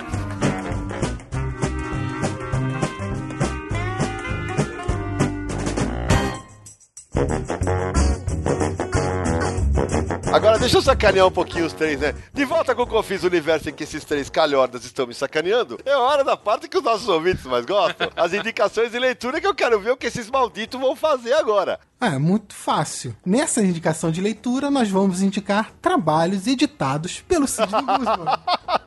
e eu vou indicar o quê, caralho? Não, você não indica nada, né, rapaz? Você não, não precisa indicar um trabalho que você editou, mas você pode indicar um trabalho que você fez preparação de texto, por exemplo. Tá bom. Um HQ que você gosta. A minha indicação é um material recente, saiu agora, fresquinho saindo do forno, Memórias do Maurício, um álbum que comemora os 80 anos do Maurício de Souza e tem 25 histórias, contam passagens marcantes na vida do Maurício. Para fazer essas histórias, convidou vários autores como Danilo Beruti, é, Vitor Cafage, Arthur Fugita, Muita gente boa. é, Alex Chibal, ajuda aí, Sidão, que são muitos. Puta, tem um monte, tem o Chico. Fernando Ojo, Samantha Flor, Tem o Chico, tem o Eduardo Schau, tem o Eduardo Ferigato, cara, é a Samantha Flor, Herbert Berbert, o Venceslau, o Gustavo Boy. É um timaço, realmente fiquei muito orgulhoso. Esse material que foi adiado era para ter saído ano passado, mas agora já tá à venda, então vale a pena dar uma olhada nesse material. Teria muitas indicações, na verdade, né? Mas, né? Não dá pra indicar tudo. Então, até pela carga emocional envolvida e por ter acompanhado o processo desse livro, que eu gosto muito, eu indico o Maurício Quadrinho a Quadrinho, que eu acho que é um ponto de virada aí na carreira do Cid. Representou, né? Esse ponto de virada. Ah, muito. É um livro delicioso, porque tem uma biografia ali do Maurício envolvida nisso. Conta um pouco da história dos quadrinhos do Brasil. Tem toda uma parte de pesquisa sobre os personagens, Dick Tracy, Corto Maltese, Fantasma. É quase um dicionário do assunto, né? E a minha edição tá autografada pelos dois, cara. O Maurício me desenhou um astronauta e tem uma dedicatória do Sidney. Eu tenho que indicar esse livro. Pra quem não conhece, quem diria o Maurício? É uma belezura. Além de tudo isso, eu, eu estive na Bienal, né? Do lançamento. O Naranjo presenciou a cena do meu pai chegando. Foi um chororô danado e. Foi, foi muito legal. Foi bacana. Quero fazer duas indicações. Eu quero lembrar que eu também gosto muito do quadrinho a quadrinho, que é um material que eu participei aí ajudando o Sidney com parte aí que ele me passou da pesquisa. Mas é, eu queria sugerir o primeiro astronauta, O Magnetar. o Magnetar, que é uma HQ que eu gosto muito. Eu queria passar o Sandman's Noite Sem Fim da Conrad, Ah, muito bom. que pra mim, além de evidentemente tem o mérito todo do game, Claro. da equipe e tal, mas é para mim é uma lembrança muito legal da parceria que eu tenho com o Sidney. Claro. A gente tinha um prazo de tradução muito curto pra fazer e produzir a obra e tal, então eu tenho uma lembrança bem legal do material e Aliás, nem só Noite Sem Fim, mas toda essa coleção do Sandman da Conrad, né? Que, que conta com aqueles materiais extras que a gente já comentou várias vezes. Não, é tudo excelente. Eu acho sensacional. Eu fiz eu fiz duas edições, o, o Noite Sem Fim e o segundo volume, mas eu recomendo todos os volumes e tal, sem exceção. Dá pra fazer um programa de indicação de leitura hoje, né? Se for pensar. Daria, fácil. Vou retribuir a gentileza. Então, a indicação que eu faço é, é para todo mundo que nos ouve. Ela não precisa nem estar impressa. É o Universo HQ que eu faço do lado desses três caras geniais. Então eu já aproveito e lembrei de outro projeto do Sidão. Vai. Um tal de um livro chamado Universo HQ Entrevista. É, bota a caixa registradora aí, Lé! Essa é uma indicação veemente de minha parte. É, vai tá saindo anos, porra. Não... Batman. Eu tô- acho que eu tô falando as feiras da fruta na cabeça. Me caguei aqui. Bom, pessoal, esse foi o episódio de Confins do Universo comemorativo de um ano. Sacanagem! Sacanagem nada, você tem que se acostumar com esse tipo de coisa, eu já te falei. Só que antes da gente terminar, eu tenho que lembrar os contatos do site e do podcast. Então vamos lá. Você que está nos ouvindo, lembrando que o Confins do Universo é um podcast quinzenal. Para acessar todos os episódios é só digitar podcast.universohq.com. Pode assinar o feed e ver todas as atualizações também do Universo HQ. Estamos no iTunes, é só buscar por Confins do Universo Universo. Por lá você também pode assinar o feed e vai fazer o download automático sempre que o novo episódio estiver disponível. Além de, por favor, deixe sua avaliação e seu comentário lá na página do iTunes para nos ajudar a divulgar mais o podcast. E-mail de contato é podcast@universohq.com. Temos um WhatsApp também, mas a gente está tendo uma mudança no WhatsApp, então por enquanto não mandem mensagens para ele. E por site é universohq.com, você pode ver lá notícias, matérias, resenhas e tudo mais que você gosta ligado a quadrinho e mídias relacionadas. Redes sociais, busque por Universo HQ no Facebook, Twitter, Instagram e Google+. Fiquem atentos que de vez em quando a gente avisa o tema que vai discutir. Dessa vez não pôde avisar. E aí vocês são cachorro, por isso vocês não colocaram. Vocês não avisaram que vocês são os cachorros. Teria que bloquear o Sidney Guzman pra anunciar e não deu. É, vamos bloquear o cara. E lembrando também, se você quiser anunciar seu produto ou serviço, é só mandar um e-mail pra gente pra comercial@universohq.com. Lembrando também que nesse episódio nós não vamos ter leituras de e-mail, porque como ficou muito grande o programa, né? Senão vai estourar todos os limites que nós temos aqui pra fazer o do programa. céu. Mas já temos várias mensagens de episódios anteriores separadas e no próximo Confins a gente lê, tá bom? Sérgio, Samir, obrigado pela parceria neste plano infalível que, ao contrário do Cebolinha, deu certo. Sidney, vai chorar na cama que lá é lugar quente. Ah, obrigado, obrigado aos três. Foi uma surpresa adorável. Vocês sabem o tanto que eu gosto de vocês. Foi uma delícia. Espero que os nossos ouvintes não xinguem muito vocês por terem ouvido um monólogo, né? Um monte de bobagem sobre a minha carreira. De verdade, agradeço. Muitíssimo obrigado. Aposto que vai chegar um monte de mensagem de leitor que quer saber das novidades também. Vou te encaminhar tudo.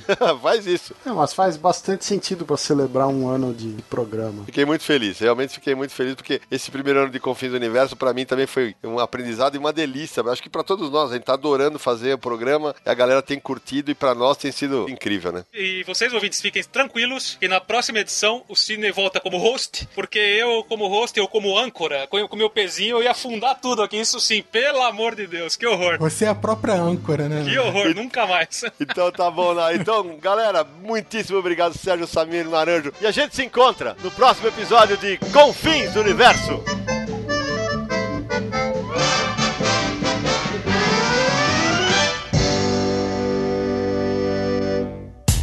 No dia mais claro ou na noite mais densa, você está deixando a nossa presença. Faça uma boa viagem de volta, mas não fique disperso. Nos encontraremos no próximo episódio de Confins do Universo.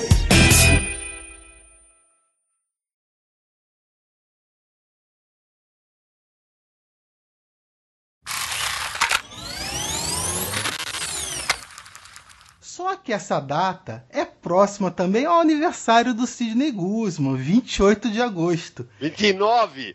O cara errou! Pô, errei então peraí. Anotei Já, foi- errado. já vai pro extra! Já, vai, pro extra!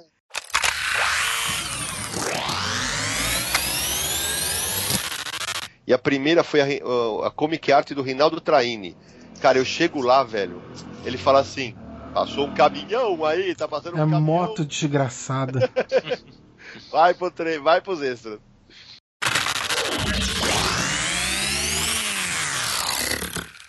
Aí o Sérgio, quando me viu, é, pra quem já me viu atualmente, eu tô mais fortinho, né? Tô mais grande, né? Eu tô mais grande, eu tô maior, né? Tô maiorzão, né? Grande, agora essa foi pros extra. Põe no É, extra. É, é que, é que na verdade eu, eu, eu, eu parece parecer ridículo, mas eu fiquei, eu raciocinei italiano que eles usam pio não sei da quanto, porque como ele falou pra mim, né? Me bateu aquele negócio, porra, por que, que eu não faço um da Mauri- um do Maurício de Souza, né? Mas posso, posso. Eu queria fazer uma pergunta antes de você entrar Fala, no fala, Maurício de Souza, que eu quero voltar pra trás. Fala, fala. É, Ah, que me até ocorreu. porque voltar pra frente é diferente. mas- É, exatamente. pode pôr, pode pôr nos extras o meu. Vocês sabem da minha rotina, eu trabalho pra caramba. Desculpa. E o Sérgio deu a, a- saiu até o ranho agora. Voou pelo microfone. Foi pros extras, né? Então voltando lá. É...